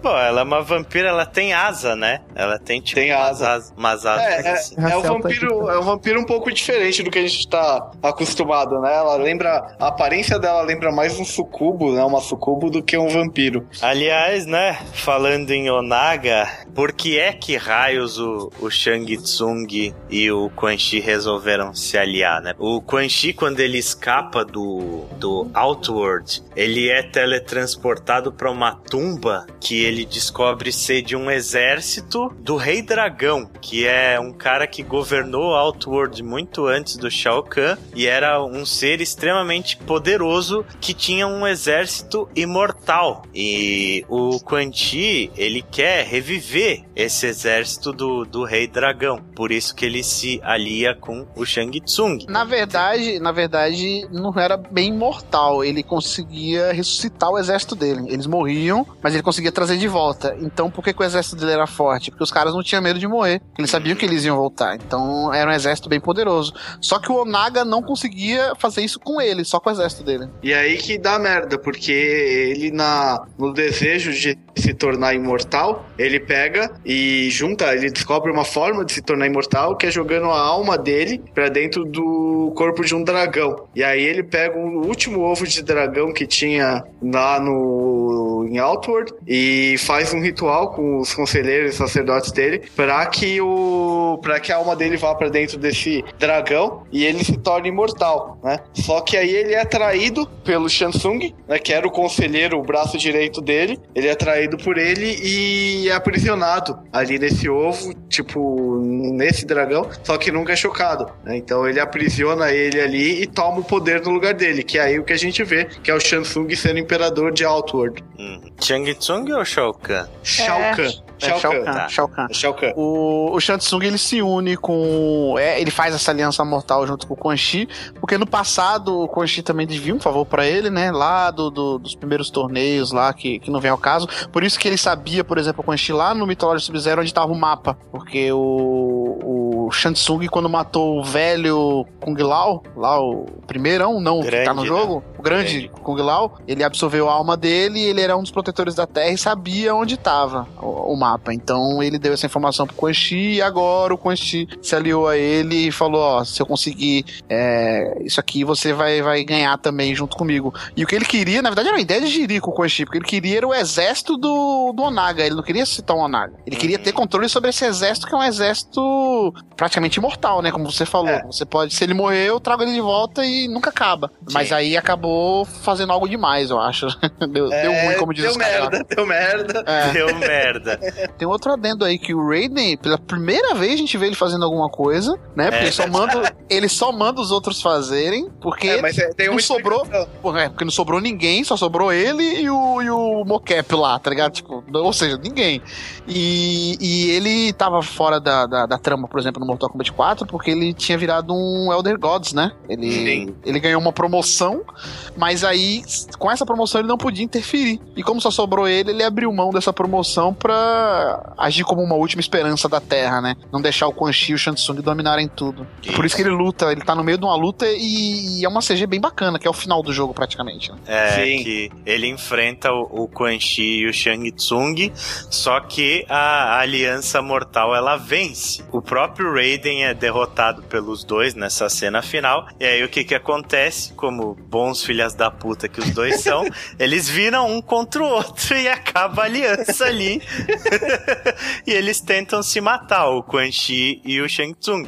E o Quan Chi vence o Shang Tsung e na hora que ele tá todo se achando lá com o medalhão, quem que aparece? O Rei Dragão que ressuscitou, que é o Onaga, né? É, Que ele- o usaram, Dragão- o, usaram o Reptile, né? Pra, Exatamente. Pra, pra nascer. Ele- exatamente, o Reptile vai pra lá, né? E o corpo que o Rei Dragão ressuscita é o corpo do Reptile, só que aí, com o poder do Rei Dragão, esse corpo fica fodão, não fica aquele corpo de merda do Reptile. Então, já tinha uma galera trabalhando pra trazer de volta o Onaga, e inclusive com alguns amuletos que aí tava faltando só esse que tá com o Quan Chi pra ele ter a imortalidade, que é o que ele Exato. queria, voltar com a imortalidade.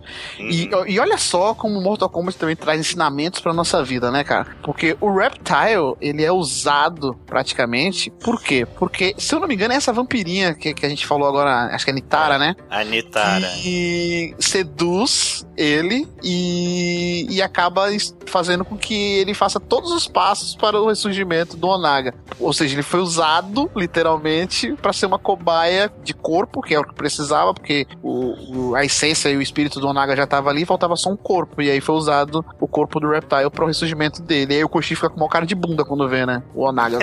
Enquanto daí... ele tava sendo filha da puta, alguém tava sendo mais filha da puta ainda por trás. Não, mas Mortal Kombat é, é bizarro assim, né? Porque vamos voltar lá atrás quem manda em tudo é o Shansung. Só que aí, não, na verdade, era o, o, o Shinnok, mas aí por trás dele tava o Quan Chi. Aí a gente descobriu que quem tava mandando no primeiro jogo era o Shansung.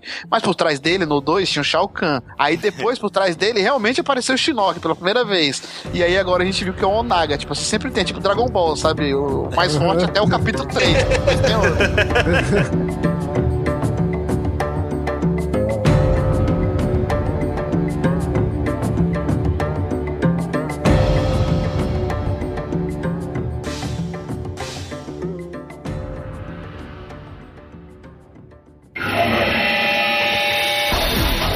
Mortal Kombat Deadly Alliance termina nessa merda toda, com o Rei Dragão voltando, né? O que já dá um gancho enorme pro próximo jogo da série. E o Deadly Alliance, por incrível que pareça, apesar de hoje todo mundo falar que é uma merda, não sei o que, ele foi um jogo extremamente bem recebido, tanto pela crítica quanto pelo público. Pra vocês terem uma ideia, ele tem 81 de Metascore no Metacritic. Poxa!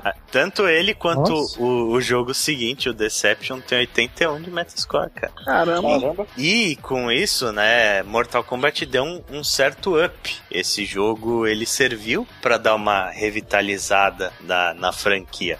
E daí o Ed Boon, ele foi muito esperto pro desenvolvimento do próximo jogo da série. Ele resolveu consultar o público dele para saber o que, que todo mundo tinha gostado no Deadly Alliance e o que eles queriam de volta da, da, da franquia e tal. Inclusive personagens, né? Ele fez várias pesquisas para saber o que o povo queria, inclusive para montar o roster de personagens foi tudo com a ajuda do público. Tá, e é aí possível. ele ignorou, ah. ele, ele, ignorou, ele ignorou algumas opiniões dos públicos, então, né? Não, pelo contrário, agora tudo faz sentido, porque ele matou o Liu Kang. A galera deve ter pedido o Liu Kang e ele trouxe o Liu Kang, zumbi. zumbi. É, é. Mas ele trouxe o borracho também.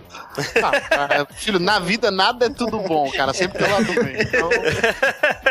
Sei lá, devia ser o filho dele que gostava do personagem, aí ele quis deixar no jogo, alguma coisa assim.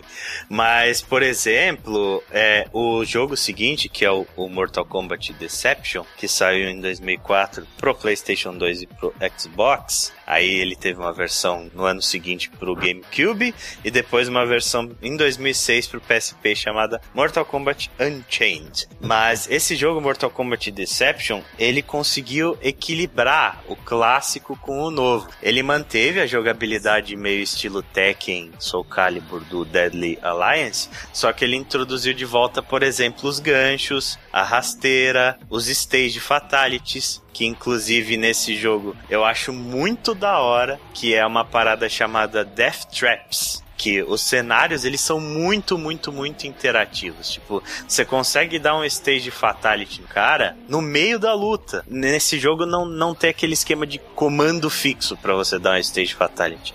Se você aproximar o cara perto da borda e, e dar uma porrada nele, um gancho, um roundhouse kick, o cara voa lá embaixo, a luta acaba, não importa o, o quanto esteja o HP dele. É Caramba. estilo os ring outs que tem no, no Soul Calibur, sabe? Aham. Uhum. É uma, uma coisa interessante, né? É, você falou dos clássicos aí, é a quantidade de modos de jogo que eles inseriram nesse jogo, né? É. Você tem, você tem jogo de xadrez meio bizarro, mas tem um xadrez bizarro lá. E você tem também um modo de puzzle, Puzzle oh, Fighter puzzle, lá. Puzzle Fighter. Que é tipo. É, é, Puzzle Combat que eu acho que chama, que é muito puzzle baseado Combat. naquele é, Super Puzzle Fighter que era com os personagens de Street Fighter em SD, um Tetrisinho. Uhum. E eles, eles fizeram um dentro do, do Mortal Kombat Deception.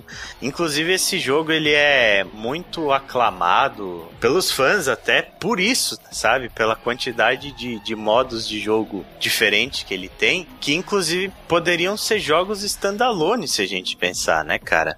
Esse, esse jogo do xadrez e esse puzzle combat, eles certamente funcionariam como modo, como jogos standalone.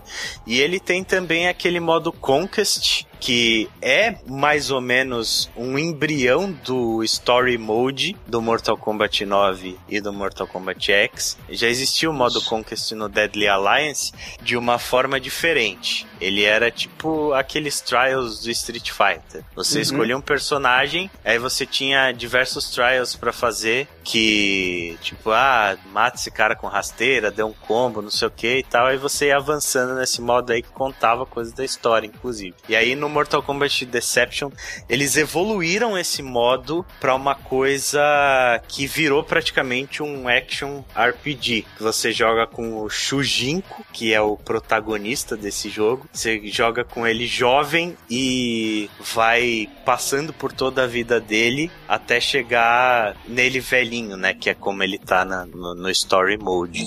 É, que era bem ruizinho, eu achava, esse modo Conquest. Ele realmente se viu mais como um aprendizado para eles, mas na época eu joguei mais para entender a história desse Shujin, que eu não sabia nem quem era. Uhum. E... e achei bem ruim. Teve depois no. no não, teve. Teve no, no Dead Alliance era outro modo, né? Teve Nesse o primeiro, teve. Teve, no Armagedon, é no Armagedon que também Isso. teve, é verdade, é verdade. É, no, no Armagedon teve, mas eles já misturaram um pouco do combate do Shaolin Monks, né? No, no sim, sim. Tinha coisinha de plataforma, de desviar de. de Me lembrava muito Tobal 2. O, é, parece. O modo história desse jogo. É. é.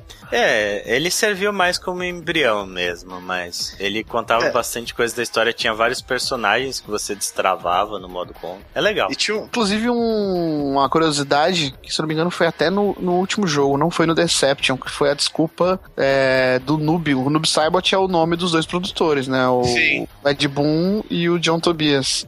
Uhum. E depois que o John Tobias saiu, ficou só Noob. Aí, é. numa entrevista, o, o Ed Boon falou: Ah, mas se você reparar, é, Noob Saibot realmente eram dois nomes diferentes, porque eram dois, duas sombras, e agora é só uma, por isso que é só Noob. Não tinha mais aquele golpe, eles tiraram aquele golpe que você jogava uma outra sombra. Sim.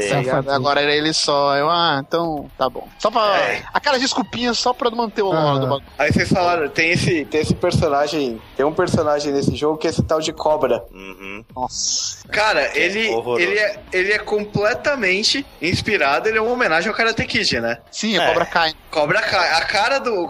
O visual do personagem é muito parecido. Ed Boon já falou que é uma homenagem a, a um dos É, mas na realidade ele ficou conhecido por outra coisa. Ele ficou conhecido pela semelhança dele com o Ken. É, Sim, ele é parecido também. Também, também. também. Só não é mais porque o uniforme dele é branco, né? E sim, aí sim. lembra mais o Cobra Kai. É, tem até a cobra, parece mesmo. Uniforme parece com o do filme. Uhum. Não, e a desculpinha pra, pro Noob tá junto com o Smoke, tipo, a memória do Smoke tá voltando, né? E, e aí, tipo, pegaram o Smoke de volta e aí reprogramaram ele lá e tudo, e aí falaram, ó, oh, Noob, você vai ficar do lado dele pra se ele der alguma recaída, você traz ele de volta. Pronto, nasceu o Smoke Noob. É isso aí. Noob Smoke. Noob Smoke, é. É roteiro é. nota 10, né, cara? É, e uma coisa muito legal desse jogo, cara, uma curiosidade. É, ele foi lançado, né, em 2004 pro PlayStation 2 e pro Xbox, e ele entrou para o Guinness Book como o primeiro jogo de luta a oferecer modo online. Olha só. Ele tinha modo online em 2004. Olha que Se da hora. funcionava, a gente não sabe, né? É. Hoje não funciona mais porque os servidores foram desligados, mas na época Exatamente. funcionava daquele jeito, né? O problema era a, a responsividade dos controles com a internet da época, que devia ser uma bosta. Nossa, é, é horrível. Mas vamos à deliciosa história, então, no Mortal Kombat Deception. Não, é, ba é basicamente isso. O, como deu merda e o Onaga voltou, né? Eles introduzem Shujinko, que é um novo protagonista, e aí tem todo um background dele, que ele foi criado para juntar essas, essas armas, né? Que é a Kamidogu, para realmente ajudar o Onaga a, a, a voltar. Na verdade, era para uso próprio, se eu não me engano. Eu não entendo que era bem confuso. Só que aí ele fica puto que o Onaga usa e o Onaga volta com o exército dele e aí ele se vira contra o Onaga e aí luta pela Terra. Até porque não tinha quase ninguém pra lutar pela Terra, que a Aliança matou todo mundo. Uhum. Né? Tinha sobrado só o Sub-Zero, que sobreviveu lá da, da Frost, o Borrachou, que é amado por todos nós, o Kenshi, o Kenshi e o Scorpion, né? Só tinha sobrado uhum. esses. Então o Shujinko vai meio que ajuda eles. E o Nightwolf que só faz uma participação especial no final, né? Quando derrotam. Bem, né? a, quando derrotam. a... Cara, eu fiquei revoltado que eu ouvi a primeira parte de vocês e vocês não gostam do Nightwolf. O Nightwolf é maneiro, cara. Cara, eu gosto. Calma aí. o Nightwolf é aquele indie do gueto, cara. É maneiro. eu acho ele legal. É, Os ataques dele são, zo são zoados. Aquele Caio que ele se transforma no Raiden lá, eu acho zoado. Mas ele é um personagem maneiro. É. Eu, eu Aí basicamente gosto. a história é essa. O, uhum. o Shujinko se volta e acaba derrotando, consegue derrotar o Onaga. Como eu não sei, porque o Onaga era indestrutível, né? Tinha um exército gigante é, ele consegue derrotar. Mas é. o mais bizarro não é isso. O mais bizarro é que depois de derrotar, aí a gente lembra que quem estava vivo ainda é Raiden. E aí o Raiden fica puto com a Terra, tá ligado? Do nada, tipo, TPM, sei lá o que aconteceu com ele. E aí ele fala, velho, vou me voltar porque a Terra só me dá trabalho. É tipo a Dilma, tá ligado? Ó, oh, tô puto, ninguém me valoriza. ninguém me valoriza, entendeu? Todo mundo acha que eu tô fazendo pior, então vocês vão ver o que é o pior. E aí traz, ó a forma de se vingar. Ele traz o Liu Kang de volta como zumbi para matar todos os ex-parceiros dele, né? Então agora ele vai se vingar de todo mundo, tá de malzinho. Termina assim o jogo, na verdade, né? É, tava indo bem, a história até aí não tava tão ruim, né? Mas. Ah, tava ruim, tava ruim. Aqui só foi o encontro assim pro precipício. Aí foi, aí foi onde começou a descambar porque pra no jogo seguinte a parada descambar de vez, né? Eles é, tiveram, no, no, meio desse monte de merda, eles tiveram algumas sacadas boas, como por exemplo o Ermac. O Ermac, até então, ele era um ninja vermelho, né? Aí nesses dois últimos jogos que eles vieram dar uma história realmente para ele, que o Shao Kahn foi lá na, em Edenia, derrotou todo mundo e pegou a Sindel e obrigou ela a casar com ele, né? Ficar junto com ele como imperador lá e ela sendo a rainha. Só que ela vai e se mata, né? Por isso que quando ele traz ela de volta, ela tá daquele estado. E aí esse Ermac, ele é um ser que junta todas as almas, né? Então a alma do Liu Kang também, quando morre, não vai pro Shansung, não vai pra ninguém, vai pro Ermac. Então ele é meio que a salvação, no caso, para destransformar o Liu Kang de zumbi. Mais ou menos isso. Ah, foi uma sacada legal, porque até então o Ermac era um ninja genérico, assim, servia pra nada. Né? É, uhum. aliás, eu gosto muito desse rumo depois que foi eu gosto também. pelo Ermac. é um personagem maneiro. Uhum. Personagem maneiro. Ah, e, a, e tem também o background da Milena, né? Que a, o Shao Kahn faz tudo isso e aí pensa, porra, a Kitana era criança, pequenininha, ela vai ser a, a rainha de Edenia. Então, vai que um dia ela descobre a verdade, né? Com acabei com a família dela e matei a própria mãe e trouxe de volta. Vai que ela vê a mãe e acha ela um pouco estranha, né? Ela meio pálida, não sei.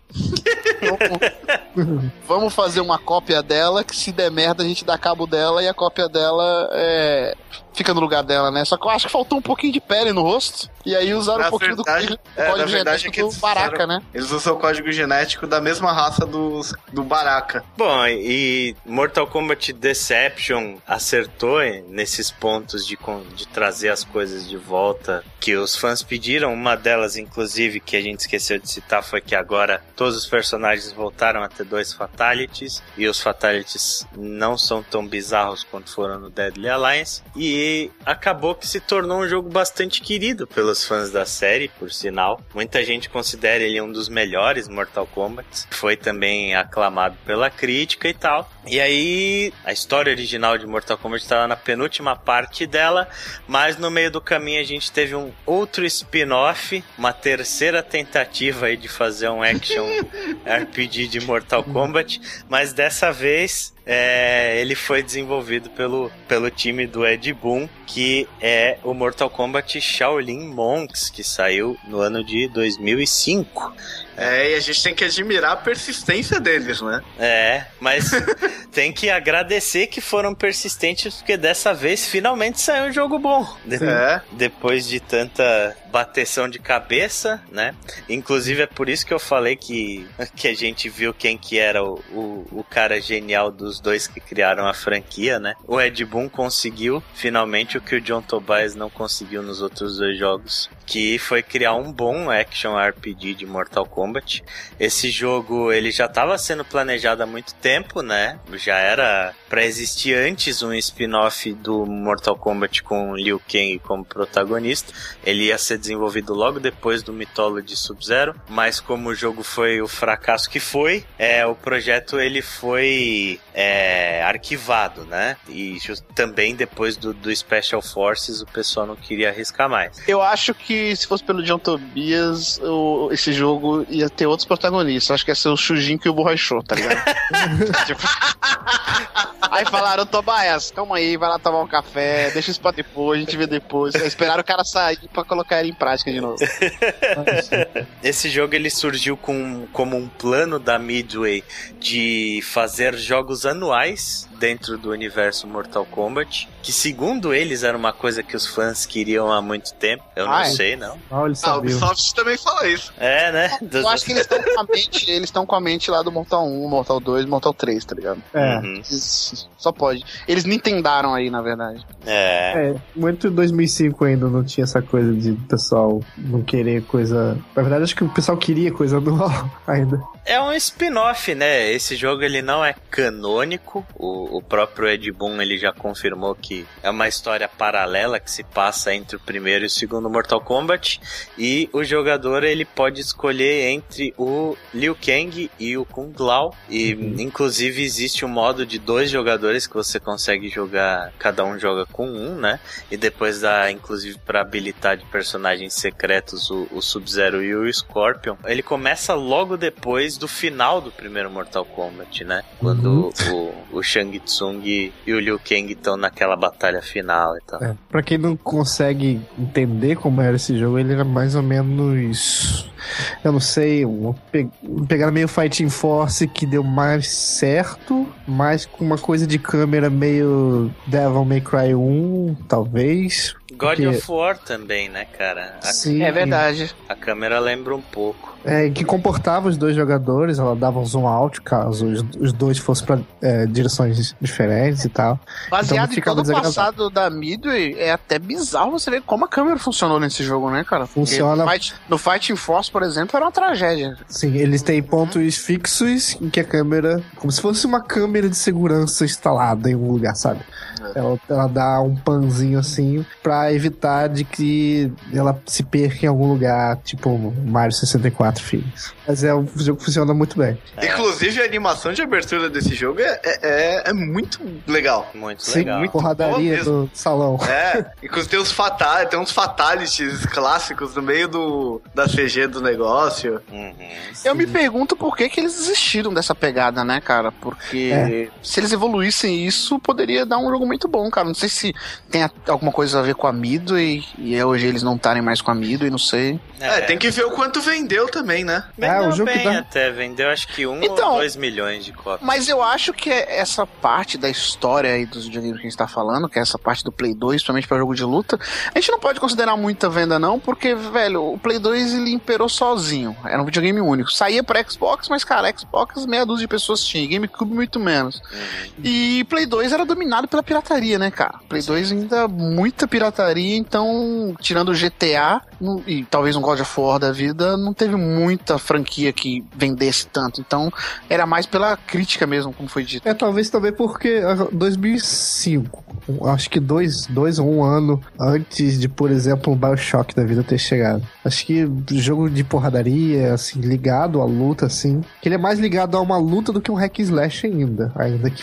seja, né? Sim, sim. Acho que essa coisa de luta ainda não tinha voltado à moda ainda nesse, nesse pode período. Ser, pode ser. É, e nessa época também, a Midway, ela já estava passando por uma crise financeira meio forte, e porque os jogos de luta em si, eles estavam muito caídos. É, ele tava naquela época que os jogos de luta estavam praticamente mortos. A maioria das franquias clássicas, tipo Street Fighter, tava em baixa. The King of Fighters estava em baixa. Uhum. Né? É, esse tinha jogo ele- morrido praticamente, né? Sim, tinha Esse jogo ele é legal porque ele conta de forma mais palpável as cenas de ação de forma mais detalhada, por exemplo, o que acontece no Goro's Lair do, do Mortal Kombat 1. Então, ele tem essa pegada de contar mais É, direitinho. ele, ele tá mais preocupado em contar mesmo a história, né? É, o que aconteceu naquele rápido do Mortal Kombat 1 e 2, né? Tinha suas diferenças, mas eu acho que era a essência É. do que era pra ser o Mythology Sub-Zero, só que foi com uma realização mais eficaz, foi melhor, bem, foi mais bem feito. É, acho que muita com mais resolução- ação, a É, muita resolução do roteiro, acho que foi em prol também da, da, da, da gameplay, né? Deve ter se des- desenrolando e tal, e tinham que colocar obstáculos pra render fases, então inventar objetivos e tudo mais. Então, É, É. era um bom jogo. Eu me pergunto se um jogo desse, é claro que algumas evoluções e tudo hoje em dia talvez fizesse sucesso. É, Ah, até eu- até eu pra tô- dar uma, um respiro pra franquia, assim, não lançar de dois em dois anos, sei lá, um Mortal Kombat. Espera dois, três anos e lança um desse, depois mais dois anos pra lançar um outro, sei lá. Eu acho que sim, cara. Eu acho que faria sim. É o jogo que combina. Você coloca o sangue, a violência, vários inimigos legais, personagens de Mortal Kombat. Às vezes, não precisa certeza. nem, às vezes não precisa nem ser um jogo de 60 dólares, né, cara? Pode ser Sim. um jogo mesmo. Não, é o que eu ia Faz falar. mobile. Ele caberia bem como um downloadable, né? É. Jogo de PSN, de live, assim. Acho Sei, que ele sim. ca- caberia bem. E infelizmente esse jogo ele não é compatível com o Xbox 360. Ele, por algum motivo, o tem um botão nesse jogo, pra quem não jogou, que ele é o botão de executar Fatality. Uhum. Hum, E por algum motivo não funciona o botão de Fatality se você estiver usando esse jogo no Xbox 360. Então você fica preso no tutorial lá pro comecinho do jogo. Dá pra tristeza. Parabéns a todos os envolvidos. é. Funciona. Parabéns. Pô, os caras não conseguiram corrigir um bug desse? É, e a imagem fica super legalzinho, que já era do Xbox o primeiro, que já era mais polidinha a textura do, em relação ao, ao Play 2, então você fica animado de jogar 360. Ah, o jogo, o jogo é, é bem bonito até pra época. Sim, é legal, é bem legal. Ele saiu no final da, da geração já, né? Eu acho que um jogo de Mortal Kombat assim hoje em dia faria bastante sucesso. É, sabe qual é o maior mérito desse jogo que eu acho legal? Ele tem a visão 3D de cenários clássicos. Como isso? Por exemplo, a ponte, primeira ponte do Mortal Kombat. Nesse jogo você tem toda a visão 3D de navegar ali, inclusive na seção de plataforma, na ponte do jogo do primeiro Mortal Kombat. Tem a floresta, tem, tem vários cenários do 1 e do 2 em que Uhum. você navega ali. Então você fica, meu Deus, é o cenário do 1 e do 2. Aquele templo onde tem aqueles monges flutuando e tal tem umas nuvens passando rápido. Tem aquilo, eu acho uma das partes mais legais.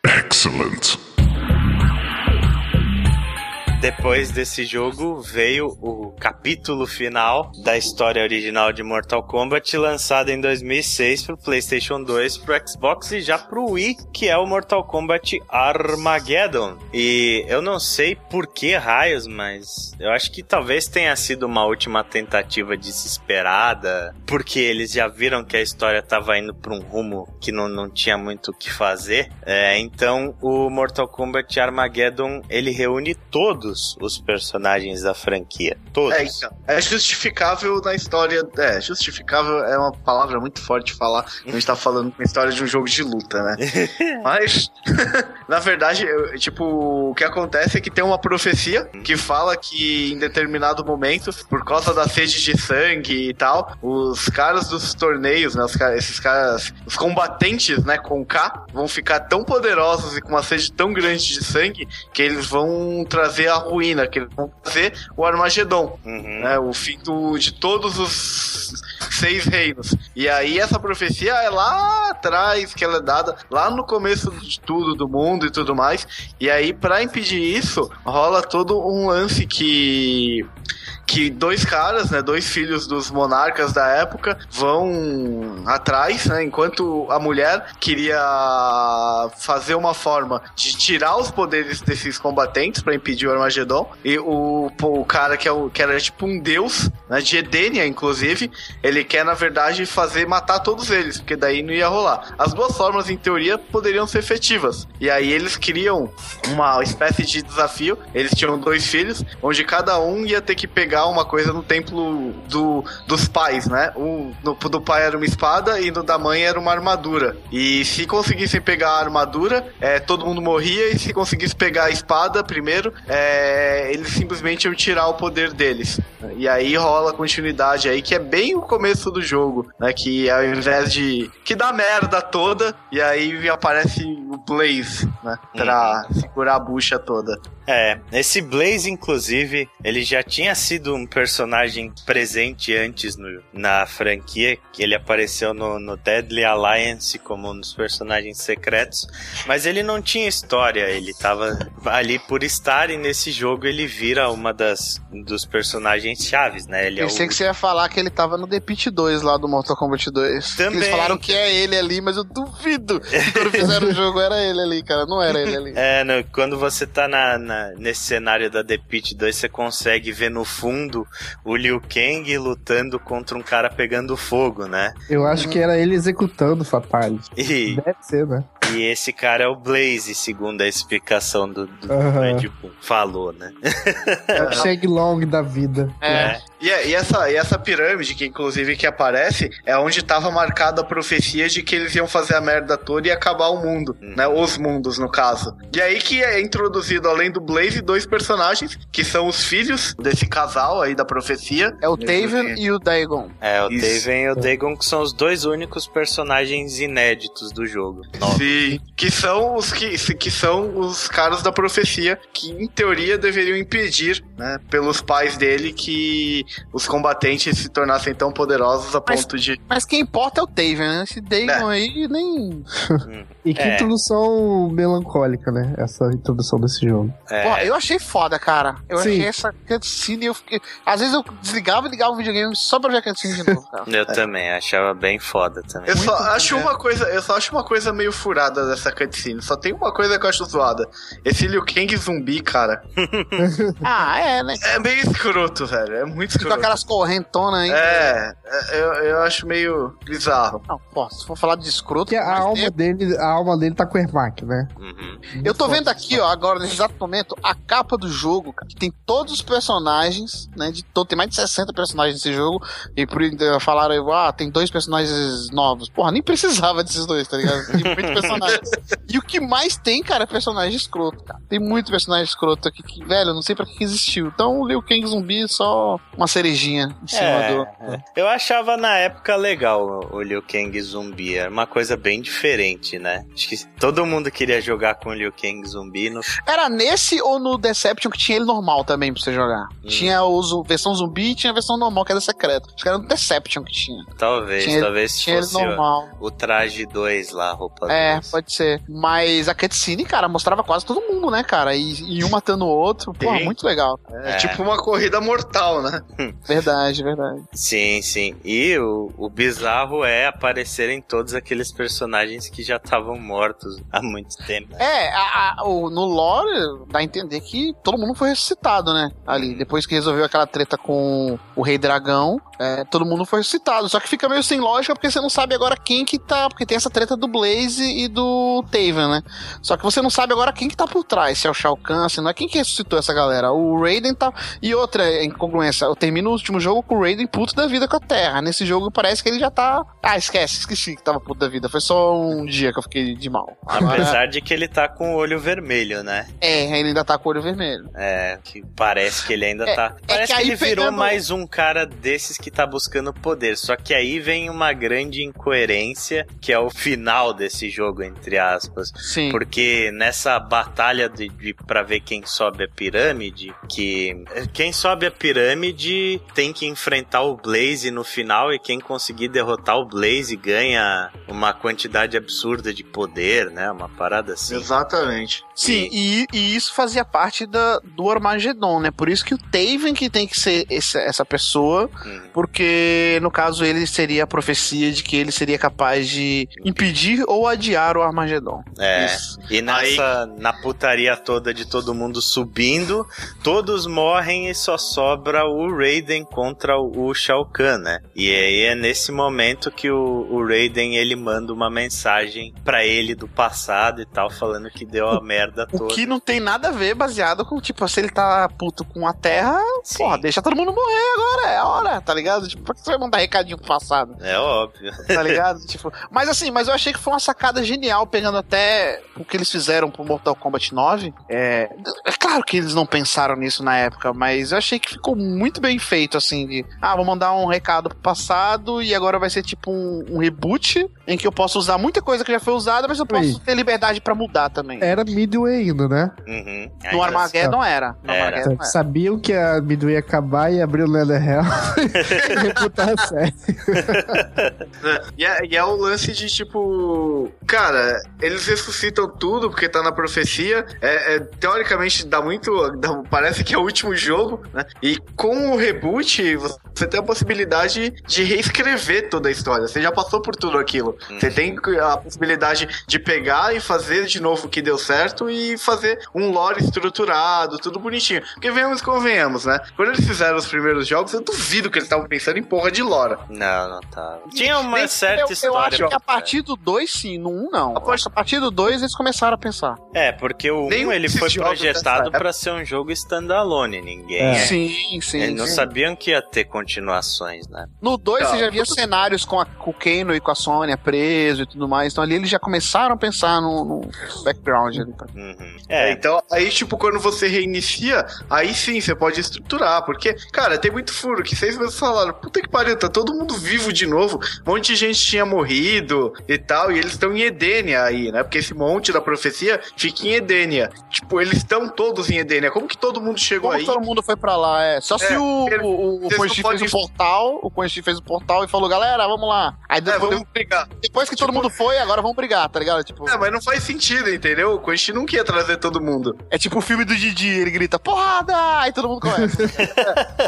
Então, É. tipo, tem muita incoerência nessa, nesse mortal, na história desse Mortal Kombat com relação a tudo que tinha acontecido até agora, né? sim. Falando do jogo, é, eu lembro, cara, que eu tava meio brochado com Mortal Kombat e quando eu soube desse jogo, eu, o hype subiu. Eu falei, caraca, o Mortal Kombat com todos e falavam que era o final da saga e o caramba, que legal.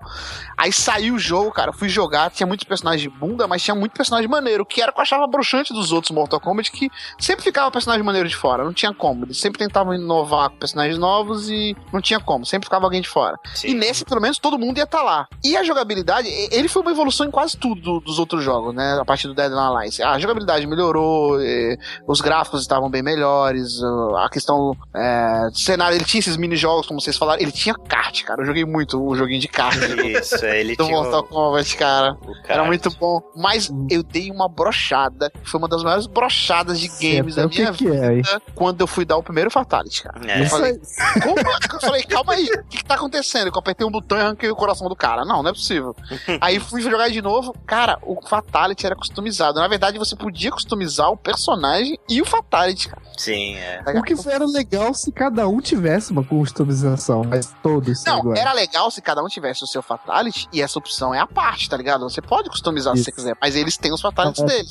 Mas não, eles trocaram os Fatalities normais pra ter esses genéricos, tá ligado? É, Todos isso. Muito perna aqui. provavelmente por causa de ter essa quantidade absurda de personagem, né? É, É, fala, acabou- porra, é- tem que falar, fazer dois fatalities pra 62 personagens são 120 e poucos fatalities. Ah, nem Quem mandou Acha colocar todo mundo no criatividade, jogo, né? Bota um Quem- genérico aí. Quem mandou colocar todo mundo no jogo? Se vira, mano. Você sabe o que, que é isso? É preguiça. Preguiça. A É. gente não quer fazer Fatality, então faz o quê? Ah, faz um jeito aí do- da galera conseguir fazer o Fatality que quiser. Uhum. Uhum. Ou é olho grande, botaram tudo e não, não souberam lidar. Né? Sim, é. E esse jogo ele também tinha um modo de você criar o seu personagem, né? Sim. Uhum. Podia criar Goku, muitos Gokus. Muitos Gokus, vários cosplays. Porra, tem vídeo do seu Madruga, tá ligado?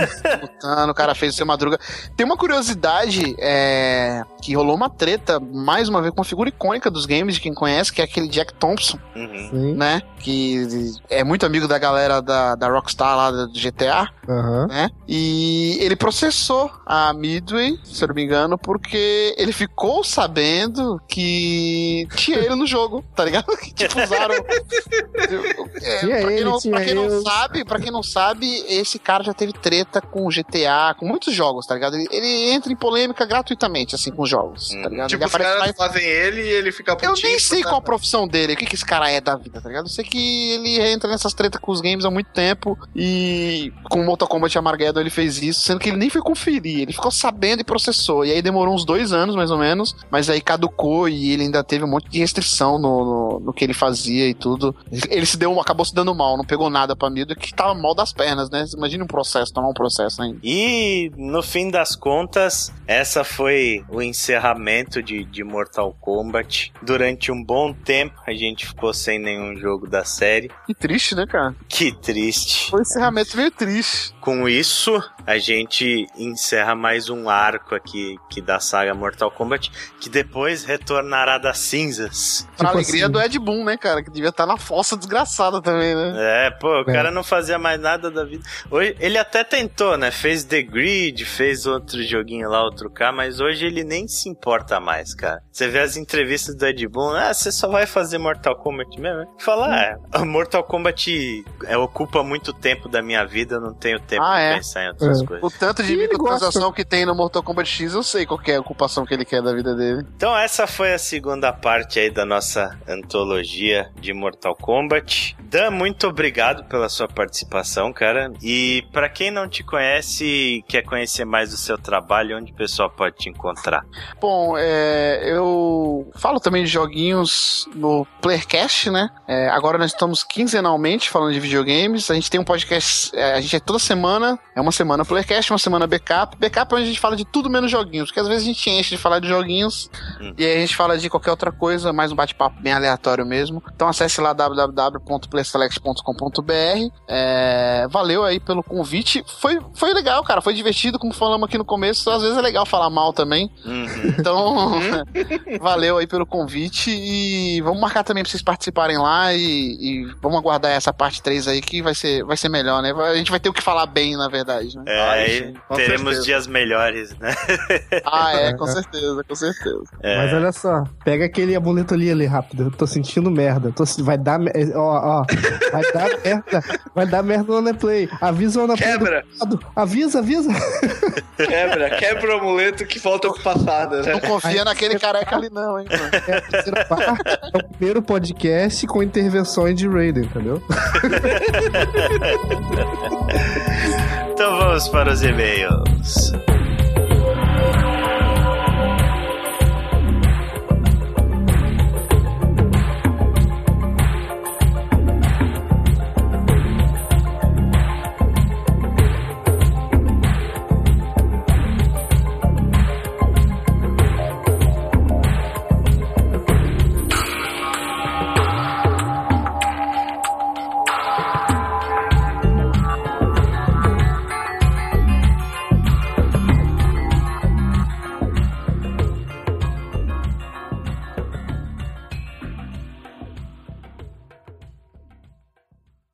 Message received. Voltamos então para a leitura de e-mails e comentários. É, a gente resolveu voltar com o quadro para o podcast regular do Ana Play. Os outsites eles estavam ficando longo demais, então a gente resolveu colocar o quadro de e-mails aqui no final, né? Assim a gente pode discutir os e-mails com mais calma. Também quem não quiser acompanhar a leitura pode pular tranquilamente. Então, para leitura, a gente apertou start na hora que o Chico deu um gancho no Greg, e daí a gente habilitou um personagem secreto, o Proto, que vai participar da leitura de e-mail com a gente. Então, se você quiser mandar o seu comentário pra gente, você pode comentar diretamente nos posts dos podcasts, a gente sempre lê e sempre responde.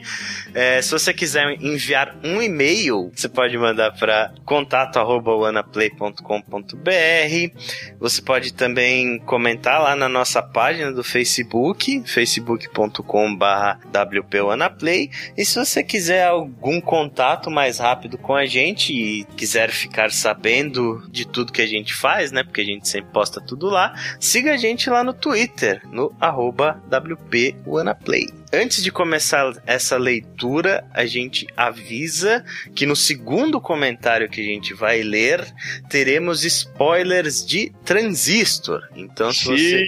Sim, Transistor. Transistor. Se você não jogou esse jogo maravilhoso que foi eleito o nosso jogo do ano de 2014, faça-o e depois então volte aqui para ouvir a leitura e comentar com a gente. Então, vamos começar aí com os comentários do podcast número 24, que foi o High Tech Low Life, nosso podcast sobre Cyberpunk. E o primeiro comentário que a gente vai ler é do José Nilson Matos da Silva. Ele mandou pra gente: O primeiro jogo do estilo Cyberpunk que joguei foi Omicron The Nomad Soul. Conheci ele através de uma demo que veio na revista CD Expert, se eu não me engano. Lembro-me de ter ficado boquiaberto em andar pela primeira vez em uma cidade futurista viva, com pessoas e carros flutuantes circulando por todos os lados. Além disso, a história com uma linha investigativa e uma pegada sobrenatural me trouxe uma imersão que eu nunca havia experimentado em outro jogo antes. Acho que ele merecia um remake. A gente já chegou a falar desse jogo, né? O Omicron, ele é o primeiro jogo do David Cage, lá da Quantic Dream. A gente falou um pouquinho desse jogo no podcast que a gente fez sobre Beyond Two Souls. Não sei se vocês lembram muito dele, mas ele é um jogo extremamente esquisito. Você é o jogador, né? E você entra numa espécie de Matrix. Assim, e tem o David Bowie. Tem o David Bowie, exatamente. E é. uma coisa interessante também é que você con pode controlar mais de 60 personagens diferentes, né? Você é como se fosse a alma do jogador mesmo podendo pular de corpo em corpo. Aí você faz uma investigação policial de um assassinato que teve dentro daquele mundo e tal. O que, que vocês acham? Vocês acham que esse jogo merecia um remake? Cara, eu acho que pela época dele ele foi bem inovador, ele tem o seu mérito e tal, mas eu acho que ele foi um jogo para aquela época. Ah, eu acho que um remake dele hoje em dia, da forma como ele é e tal, não funcionaria. Eu acho que teria que ser não um remake, eles teriam que fazer algo completamente diferente do que foi feito. Uhum. E aí você perderia muito o efeito nostalgia disso, porque, cara, não daria para pegar simplesmente a mesma coisa e jogar da mesma forma que o que eles estão fazendo com Final Fantasy VII. Eles vão pegar e mudar muita coisa no jogo. Sim. Entendeu? Só que esse jogo, a essência dele se perderia nisso. Não seria cabível um remake nesse jogo, na minha opinião. É, eu também acho que não seria cabível um remake nesse jogo, especialmente porque ele é um jogo muito estranho. Ele não é uma coisa tradicional que a gente tá acostumado, sabe? Ele mistura muitos elementos diferentes, de estilos diferentes de jogos. Tipo, ele tem partes que ele é shooter, tem parte que ele tem até jogabilidade de jogo de luta, cara. Parece tipo um Virtua Fighter, assim, algumas batalhas dele. Então, como ele é, é um jogo muito esquisito, muito experimental, primeiro eu acho muito difícil de alguém querer fazer um remake de um jogo assim, e segundo que eu acho que ele descaracterizaria muito a obra se eles fizessem. Então, Concordo. é um jogo Concordo. que ficou no, no passado mesmo e tem que ficar ali. Concordo em gênero, número e grau e só queria adicionar um detalhezinho a mais. Raramente jogo de Cyberpunk merece um remake. Uhum. Porque o Cyberpunk, mais do que algumas alguns outros temas, na minha opinião, isso entra em umas teorias de por que, que Cyberpunk existe, blá blá, mas o Cyberpunk para mim, ele é muito, muito ligado à mídia daquela época. É muito, muito ligado à maneira como você vê tecnologia e quais são os problemas sociais e a maneira como você vê o que que é a evolução humana no momento em que aquela obra é escrita. Porque Cyberpunk, no final das contas, acaba sendo sobre isso, né? Sobre a evolução da sociedade ou do corpo ao redor de uma ao redor de tecnologia que quebrou por algum motivo, né? Quebrou a sociedade ou quebrou a tecnologia. E aí o José Nilson ele continua, ele fala em relação ao Remember Me. Li uma notícia há três meses atrás de que a Dontnod já tinha o projeto para a continuação do jogo praticamente pronto e que só esperava a Capcom permitir a produção. O problema é que o jogo vendeu abaixo do esperado. Uma pena se não houver continuação, pois eu gostei muito dele e seria bom ver aquele universo e sua jogabilidade serem melhores explorados em uma franquia. Cara, eu até tenho uma certa esperança de uma continuação de Remember Me. Não acredito que seja pela mão da Capcom. Eu acho que provavelmente se a Dontnod ela se tornar um estúdio mais robusto e mais respeitado, eles talvez consigam autonomia o suficiente para comprar a IP da Capcom e produzir o jogo de uma forma mais independente. Mas a Dontnod ela é um estúdio que ela tá crescendo, ela conseguiu um bom reconhecimento de público aí com o Life is Strange, é um jogo que tá fazendo bastante sucesso, que tá se tornando meio cult e vendeu bem, essa é a melhor parte. Então, talvez se, se a Dontnod ela começar a atingir esses, esse patamar, assim, sei lá, virar uma Double Fine da vida, quem sabe? Tipo, esse jogo ele tem um potencial para ele se tornar cult no futuro, de ser lembrado como uma obra é, underrated, sabe? Se o estúdio for para frente. Hum. É, vamos ver também esse próximo jogo que eles vão lançar, né, cara? É, esse Vampire, né? É, eles, aparentemente eles vão fugir bastante do que eles fizeram, do que eles fizeram até agora. Vamos ver o que, que sai daí. É isso. Muito obrigado, José Nilson, pelo seu comentário. Próximo, então, nós vamos ler ler um comentário aqui da nossa ouvinte assídua, a área de quem? Tá Tão assídua que a gente vai ler dois comentários dela nesse podcast, porque ela se preocupa em escrever wall of text em todos os podcasts que a gente faz, então nada mais justo do que a gente ler os comentários dela, que aliás são bem legais e geram boas discussões. Então ela escreve aqui: a pergunta que não quer calar: Transistor pode ser considerado cyberpunk? Sim, próxima ele pergunta. Tem... Eu discordo de você, então. ele tem um ar no ar bastante forte, vários elementos futurísticos, ao menos fortemente relacionados à informática, máquinas voadoras e tudo mais, mas ao mesmo tempo toda a história parece acontecer em um mundo que, dizem as más línguas, não é real. E quanto à série Hacker Revolution? É praticamente um text adventure, mas existe uma imersão muito grande no universo e no clima criado pelo jogo. Embora a história não pareça acontecer exatamente no futuro, eu adoro a temática cyberpunk, embora não tenha tanto contato com ela como tive com os livros e jogos com temas medievais, mas ao mesmo tempo sinto que são muito poucos jogos que conseguem criar um mundo interessante e imersivo o suficiente para engajar a minha intenção. Eu acho que Transistor não é cyberpunk. Eu acho que ele se passa completamente numa realidade alternativa para mim. Ele não, a gente não tem a característica do low life, como a Lê até respondeu no comentário dela. Ele não, não, a gente não sabe se aquele mundo tá em decadência. Né? Então, para mim ele, ele é uma fantasia tecnológica. Uma ópera tecnológica, alguns diriam. Mas para é. mim ele é cyberpunk porque a pegada de ele tá discutindo a coisa da sociedade, a brincadeira brincadeira que eles fazem com as votações e que vocês podem escolher a cor do céu e que tudo é meio ilusório, ninguém tem certeza de nada, do que vai realmente acontecer, do que são as coisas boas. Rola um feeling, principalmente do que, dos comentários do Transistor durante o jogo, de que tem alguma coisa muito errada acontecendo. Mas parece que tá todo mundo muito bem daqui, dentro daquele mundo, se a gente for pegar por isso.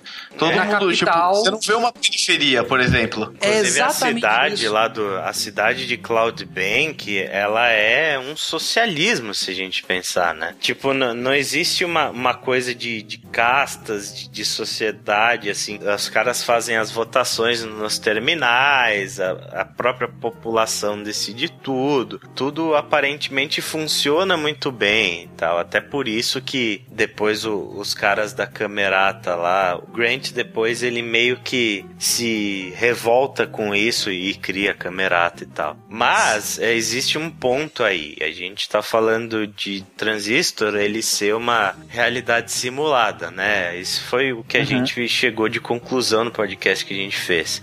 Se a gente fizer um paralelo com Matrix, Matrix também é uma realidade simulada e é o considerado um- uma obra cyberpunk. O universo original, né, o, o mundo real dele é o low life, né? Exatamente. A gente não sabe como é o universo real do Transistor. Exato. A No gente não Matrix sabe nem você se- tem a antítese daquele mundo simulado. No Matrix tá todo mundo fudido. É argumentável no Matrix que todos os mundos são simulados, mas eu não vou entrar nessa. Ah, não, pera aí, parou, parou. Matrix a gente considera só o primeiro filme, tá? É. Tem mais de um. Exato. Os comentários que, a, que o, o Transistor faz é que me fazem acreditar que, que o Transistor é uma obra cyberpunk, mas que ela é uma obra cyberpunk totalmente high speed, porque não é uma sociedade que está em decadência. Você vê o ápice e a decadência da sociedade durante a partida inteira. É. Então ela é uma obra de decadência, de uma obra de cyberpunk que conta a história da decadência daquela sociedade. É, se você pensar no que acontece ao decorrer do jogo, o mundo acaba, né, velho?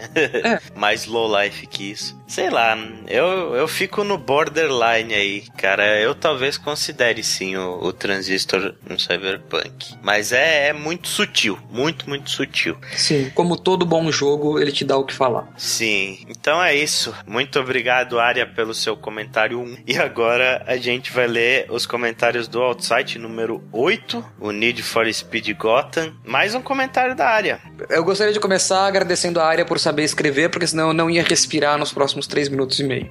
Então a área aqui diz no comentário: Engraçado que eu fui tentar jogar Metal Gear Solid no ano passado no PS3 e não consegui ir longe justamente porque eu achei que o controle datou violentamente. E ainda levei represália por não ter conseguido me adaptar. Sabem como é? Todo lance de Filistina! Como ousa criticar aspectos tão mundanos de um jogo perfeito? Cadê a carteirinha de gamer? E similares. Então. Uma ótima interpretação do prótono. Então, acabei largando mão do jogo, mas eu realmente quero dar uma segunda chance pra ele, porque eu sempre ouço pessoas falando muito bem da história e da série em termos gerais. Até o que não joguei, achei excelentes diversas boss battles, tipo a da Revolver Ocelot. E, pera aí, antes dela mudar de assunto, vamos comentar isso.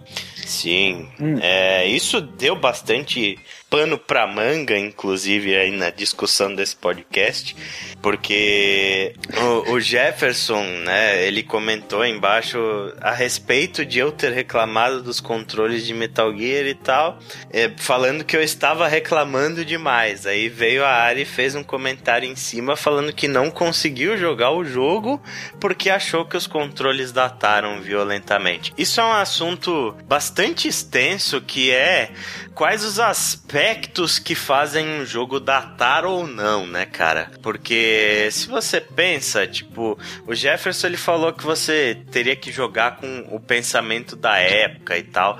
Eu acho que não é necessariamente assim, sabe? Isso, que isso funciona para quem tem alguma nostalgia relacionada ao jogo. Se você não tem nenhuma familiaridade com a série, por que raios você vai jogar com a cabeça da época? Você tá experimentando o jogo pela primeira vez, tipo, a sua experiência ali é que vai determinar se aquele jogo é bom ou não para você, né? Concordo. E acho Concordo. que um dos aspectos fundamentais para você conseguir ter uma boa experiência com um jogo, não importa qual seja a idade dele, são os controles. Controles.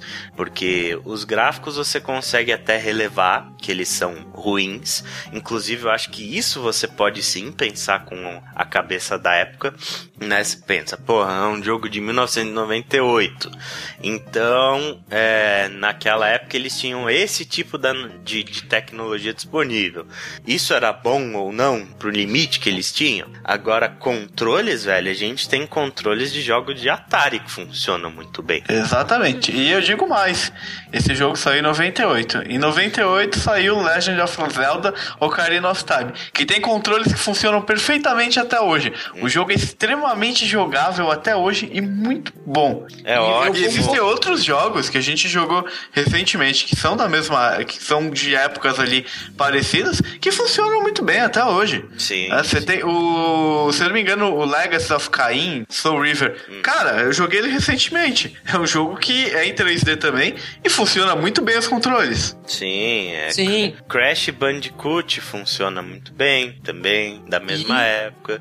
Tem muitos jogos, né, cara? Até mais antigos, cheio de jogos de Super Nintendo, Nintendinho, mas aqui os controles eles funcionam muito bem. No caso do Metal Gear, eu não acho que seja uma limitação da época, eu acho que seja uma escolha ruim de design mesmo. Sim, e é. tanto não é o, o, ideal que isso daí foi melhorado nos jogos seguintes, nas sequências do jogo. Se fosse perfeito, não teriam melhorado. Tipo o Zelda. O Zelda é praticamente a mesma jogabilidade até hoje. Eles só refinaram uma coisa ou outra, né? Modernizaram Sim. um aspecto ou outro, mas o, a essência ainda é a mesma, né? Mas eu acho o Metal Gear um ótimo jogo, eu acho que a história dele é muito muito boa. Uhum. Os jogos são fantásticos, apesar de muita parte dele você assistir mais do que jogar. Uhum. Mas é, é, ele tem esse problema com a jogabilidade. Assim como Resident Evil, tem, tem uma escolha de design também para nos controles que me incomoda um pouco. Mas não faz com que eu não jogue eles. Uhum. Eu acho até divertido.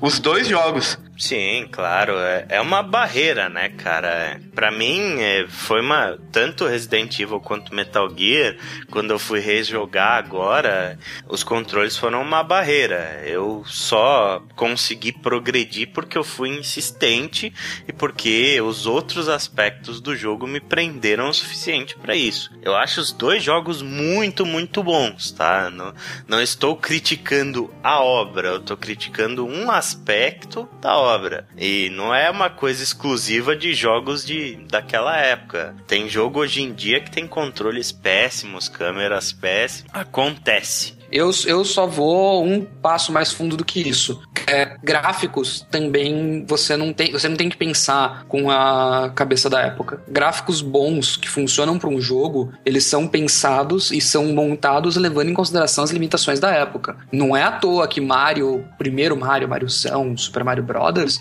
é tão afastado, porque ele te dá uma noção maior de que puta, você tá longe, então você tá vendo as coisas com menos detalhes. A toda a escolha que você faz graficamente para mostrar aquilo que você tá. mostrar a história que você tá contando, a jogabilidade que você quer dar, te passam também. Pô, Tetris. Você não precisa pensar, pô, mas Tetris era preto e branco. Você consegue diferenciar as peças numa boa. Você cons... mesmo ele sendo todo escala de cinza. Ah, sim, claro. Você não precisa pensar. Você bate o olho num jogo bom e você sabe, ela, ele é desse período e eles fizeram direito. Uhum, sim, mas existe a questão da limitação, né? Não, existe, mas bons jogos lidam com ela fazendo boas escolhas. É, só, é esse o meu ponto. Com certeza. Agora eu acho um pouquinho complicado a questão especialmente do PlayStation 1, porque PlayStation 1 ele foi o primeiro console a entrar de cabeça nessa questão dos gráficos poligonais, né? Então, tipo, foi ali onde começaram a, a nascer jogos poligonais. Então, tipo, como era uma coisa bastante é, precária ainda, embrionária, os jogos do PlayStation 1 são muito feios. A grande maioria deles. Tirando os jogos em 2D, né? Tipo, hoje a gente sabe que jogos em 2D envelhecem graficamente melhor do que em 3D, os 3D, mas naquela época todo, ninguém queria saber, né? Todo mundo queria, nossa, 3D, a nova onda do, do momento. E aí surgiram pérolas gráficas maravilhosas como Final Fantasy VII, né? Sim, mas na mesma época saiu Ocarina of Time de novo. É, que mas... você pega o gráfico hoje e fala, pô, não é lá essas coisas, mas também usava as mesmas limitações do PlayStation 1 quase. Mas, mas a gente também tá, tá comparando dois hardwares diferentes, né? Eu também achando é. que a gente tá sendo um pouco injusto aí. Exato. Não, sim, sim, o PlayStation 1 era um, um console de 32 bits, o Nintendo 64 é um console de 64 bits. Ele tem sim, o dobro da eles, é, capacidade eles, eles são contemporâneos. Eu só tô comparando muito é. mais pelas, pelas escolhas. Opa, Proto joga no Easy também? Esse é dos meus. Eu acho que tem alguns jogos que simplesmente não são tão divertidos de se jogar em dificuldades maiores. Mas com relação à diferença entre o jogo ser desafiador e ser frustrante, eu acho que por mais que você vá ver um playthrough e pensar depois, nossa, por que eu não pensei nisso antes? Se o jogo não deixa evidente para você como obter a solução do problema, então ele tem uma falha de game design. Nesses aspectos, Porta uma maestria em termos de game design. É engraçado você pensar que você pratica, passa praticamente 70% de ambos os jogos Portal em tutoriais. Outro jogo que eu acho que representa muito bem as regras é The Swapper. Não, só um comentário do ela, do falou sobre a dificuldade de ser frustrante e tal. É, eu falo muito do, do eu jogo no Easy porque isso me lembra muito do começo de Deus Ex Human Revolution. Eu jogo no Easy e no Deus Ex Human Revolution o nome é Tell Me a Story. Não é Easy, é Tell Me a Story. Porque eu não quero ficar brigando com 47 negros tendo que acertar headshot para não morrer. Eu acho que essa é uma questão legal também. Se você pensar, né, cara, cada uma dessas coisas, enredo e, e desafio, eles são coisas meio que separadas num jogo assim e que não necessariamente quem gosta de um gosta do outro, né? Se você uhum. já foi até levantado uma discussão uma vez disso na, na indústria que você tem a opção de pular as cutscenes de um jogo se você quisesse. Pode pular a história e só aproveitar o gameplay. Então por que que eu não posso pular o gameplay e só aproveitar a história? Não seria justo? É. é algumas pessoas é. vão, chamar, vão virar para você e falar vai assistir no Twitch. É, mas eu não concordo com elas. Vai assistir não, no YouTube, tem jogo. beleza. Mas às vezes, tipo, tem pessoas que o que menos importa para ela é a jogabilidade. Ou se não é uma jogabilidade atrativa para mim. Sei lá, tem Portal, por exemplo. Portal tem uma história excelente e vamos supor que eu deteste jogos de puzzle. Por que é que eu não posso acompanhar a história de Portal se eu quiser, né? Sim. Não, eu, eu acho perfeitamente válido. Tanto que Portal é uma maestria em game design, porque ele vai deixando o, o, a coisa óbvia para você. Hum. Se você não quer resolver o puzzle, ele chega um momento que deixa óbvio. É, é por isso que é legal. Então, e é por isso que eu jogo no Easy. Sempre jogarei no Easy. Para mim, por exemplo, é o contrário. É, eu, até algum tempo atrás, se alguém me perguntasse, nossa, o que você preza mais num jogo? É narrativa ou é o gameplay? Eu ia falar narrativa sem a menor sombra de dúvida. Mas, desde que eu joguei Dark Souls, eu descobri um prazer muito grande no desafio, sabe? Na jogabilidade. Uhum. Eu gosto da história de Dark Souls, eu já. a gente faz aí os vídeos de Lord Bloodborne, tipo, discutindo coisas do jogo que são extremamente interessantes, mas eu assisto outras pessoas jogarem o jogo 50 vezes e tenho vontade de jogar 50 vezes só por causa da jogabilidade. Hoje, se eu pegar os jogos que eu mais jogo, perco mais tempo da minha vida, eles são jogos que têm um enfoque muito maior no, no gameplay do que na narrativa. Hearthstone é um grande exemplo. Hoje eu prezo muito mais pelo gameplay, mas eu sei que existem muitas pessoas que prezam mais pela narrativa. Então eu acho legal que exista opção para tudo. Beleza? Continuando a parede de texto,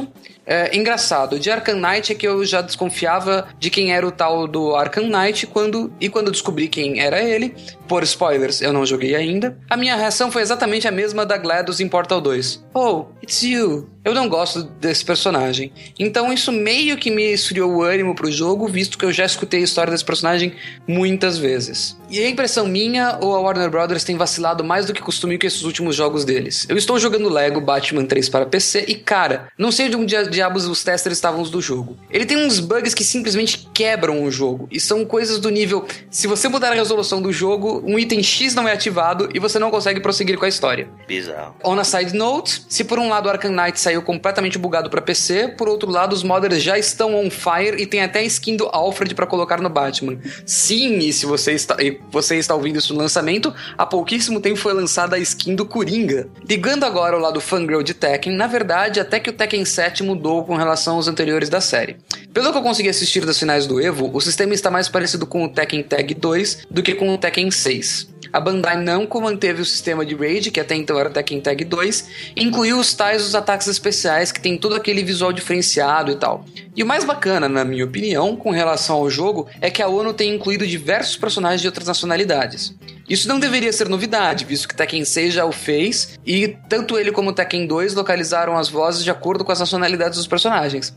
Mas eu achei legal que eles incluíram a Josie Rizel das Filipinas e a Shaben da Arábia Saudita, dois personagens que geraram uma certa repercussão percussão. Ah, e o que dizer do cara que perdeu a final de Tekken 7 e chorou tão desesperadamente que o Ono teve que ir lá no palco consolar o indivíduo?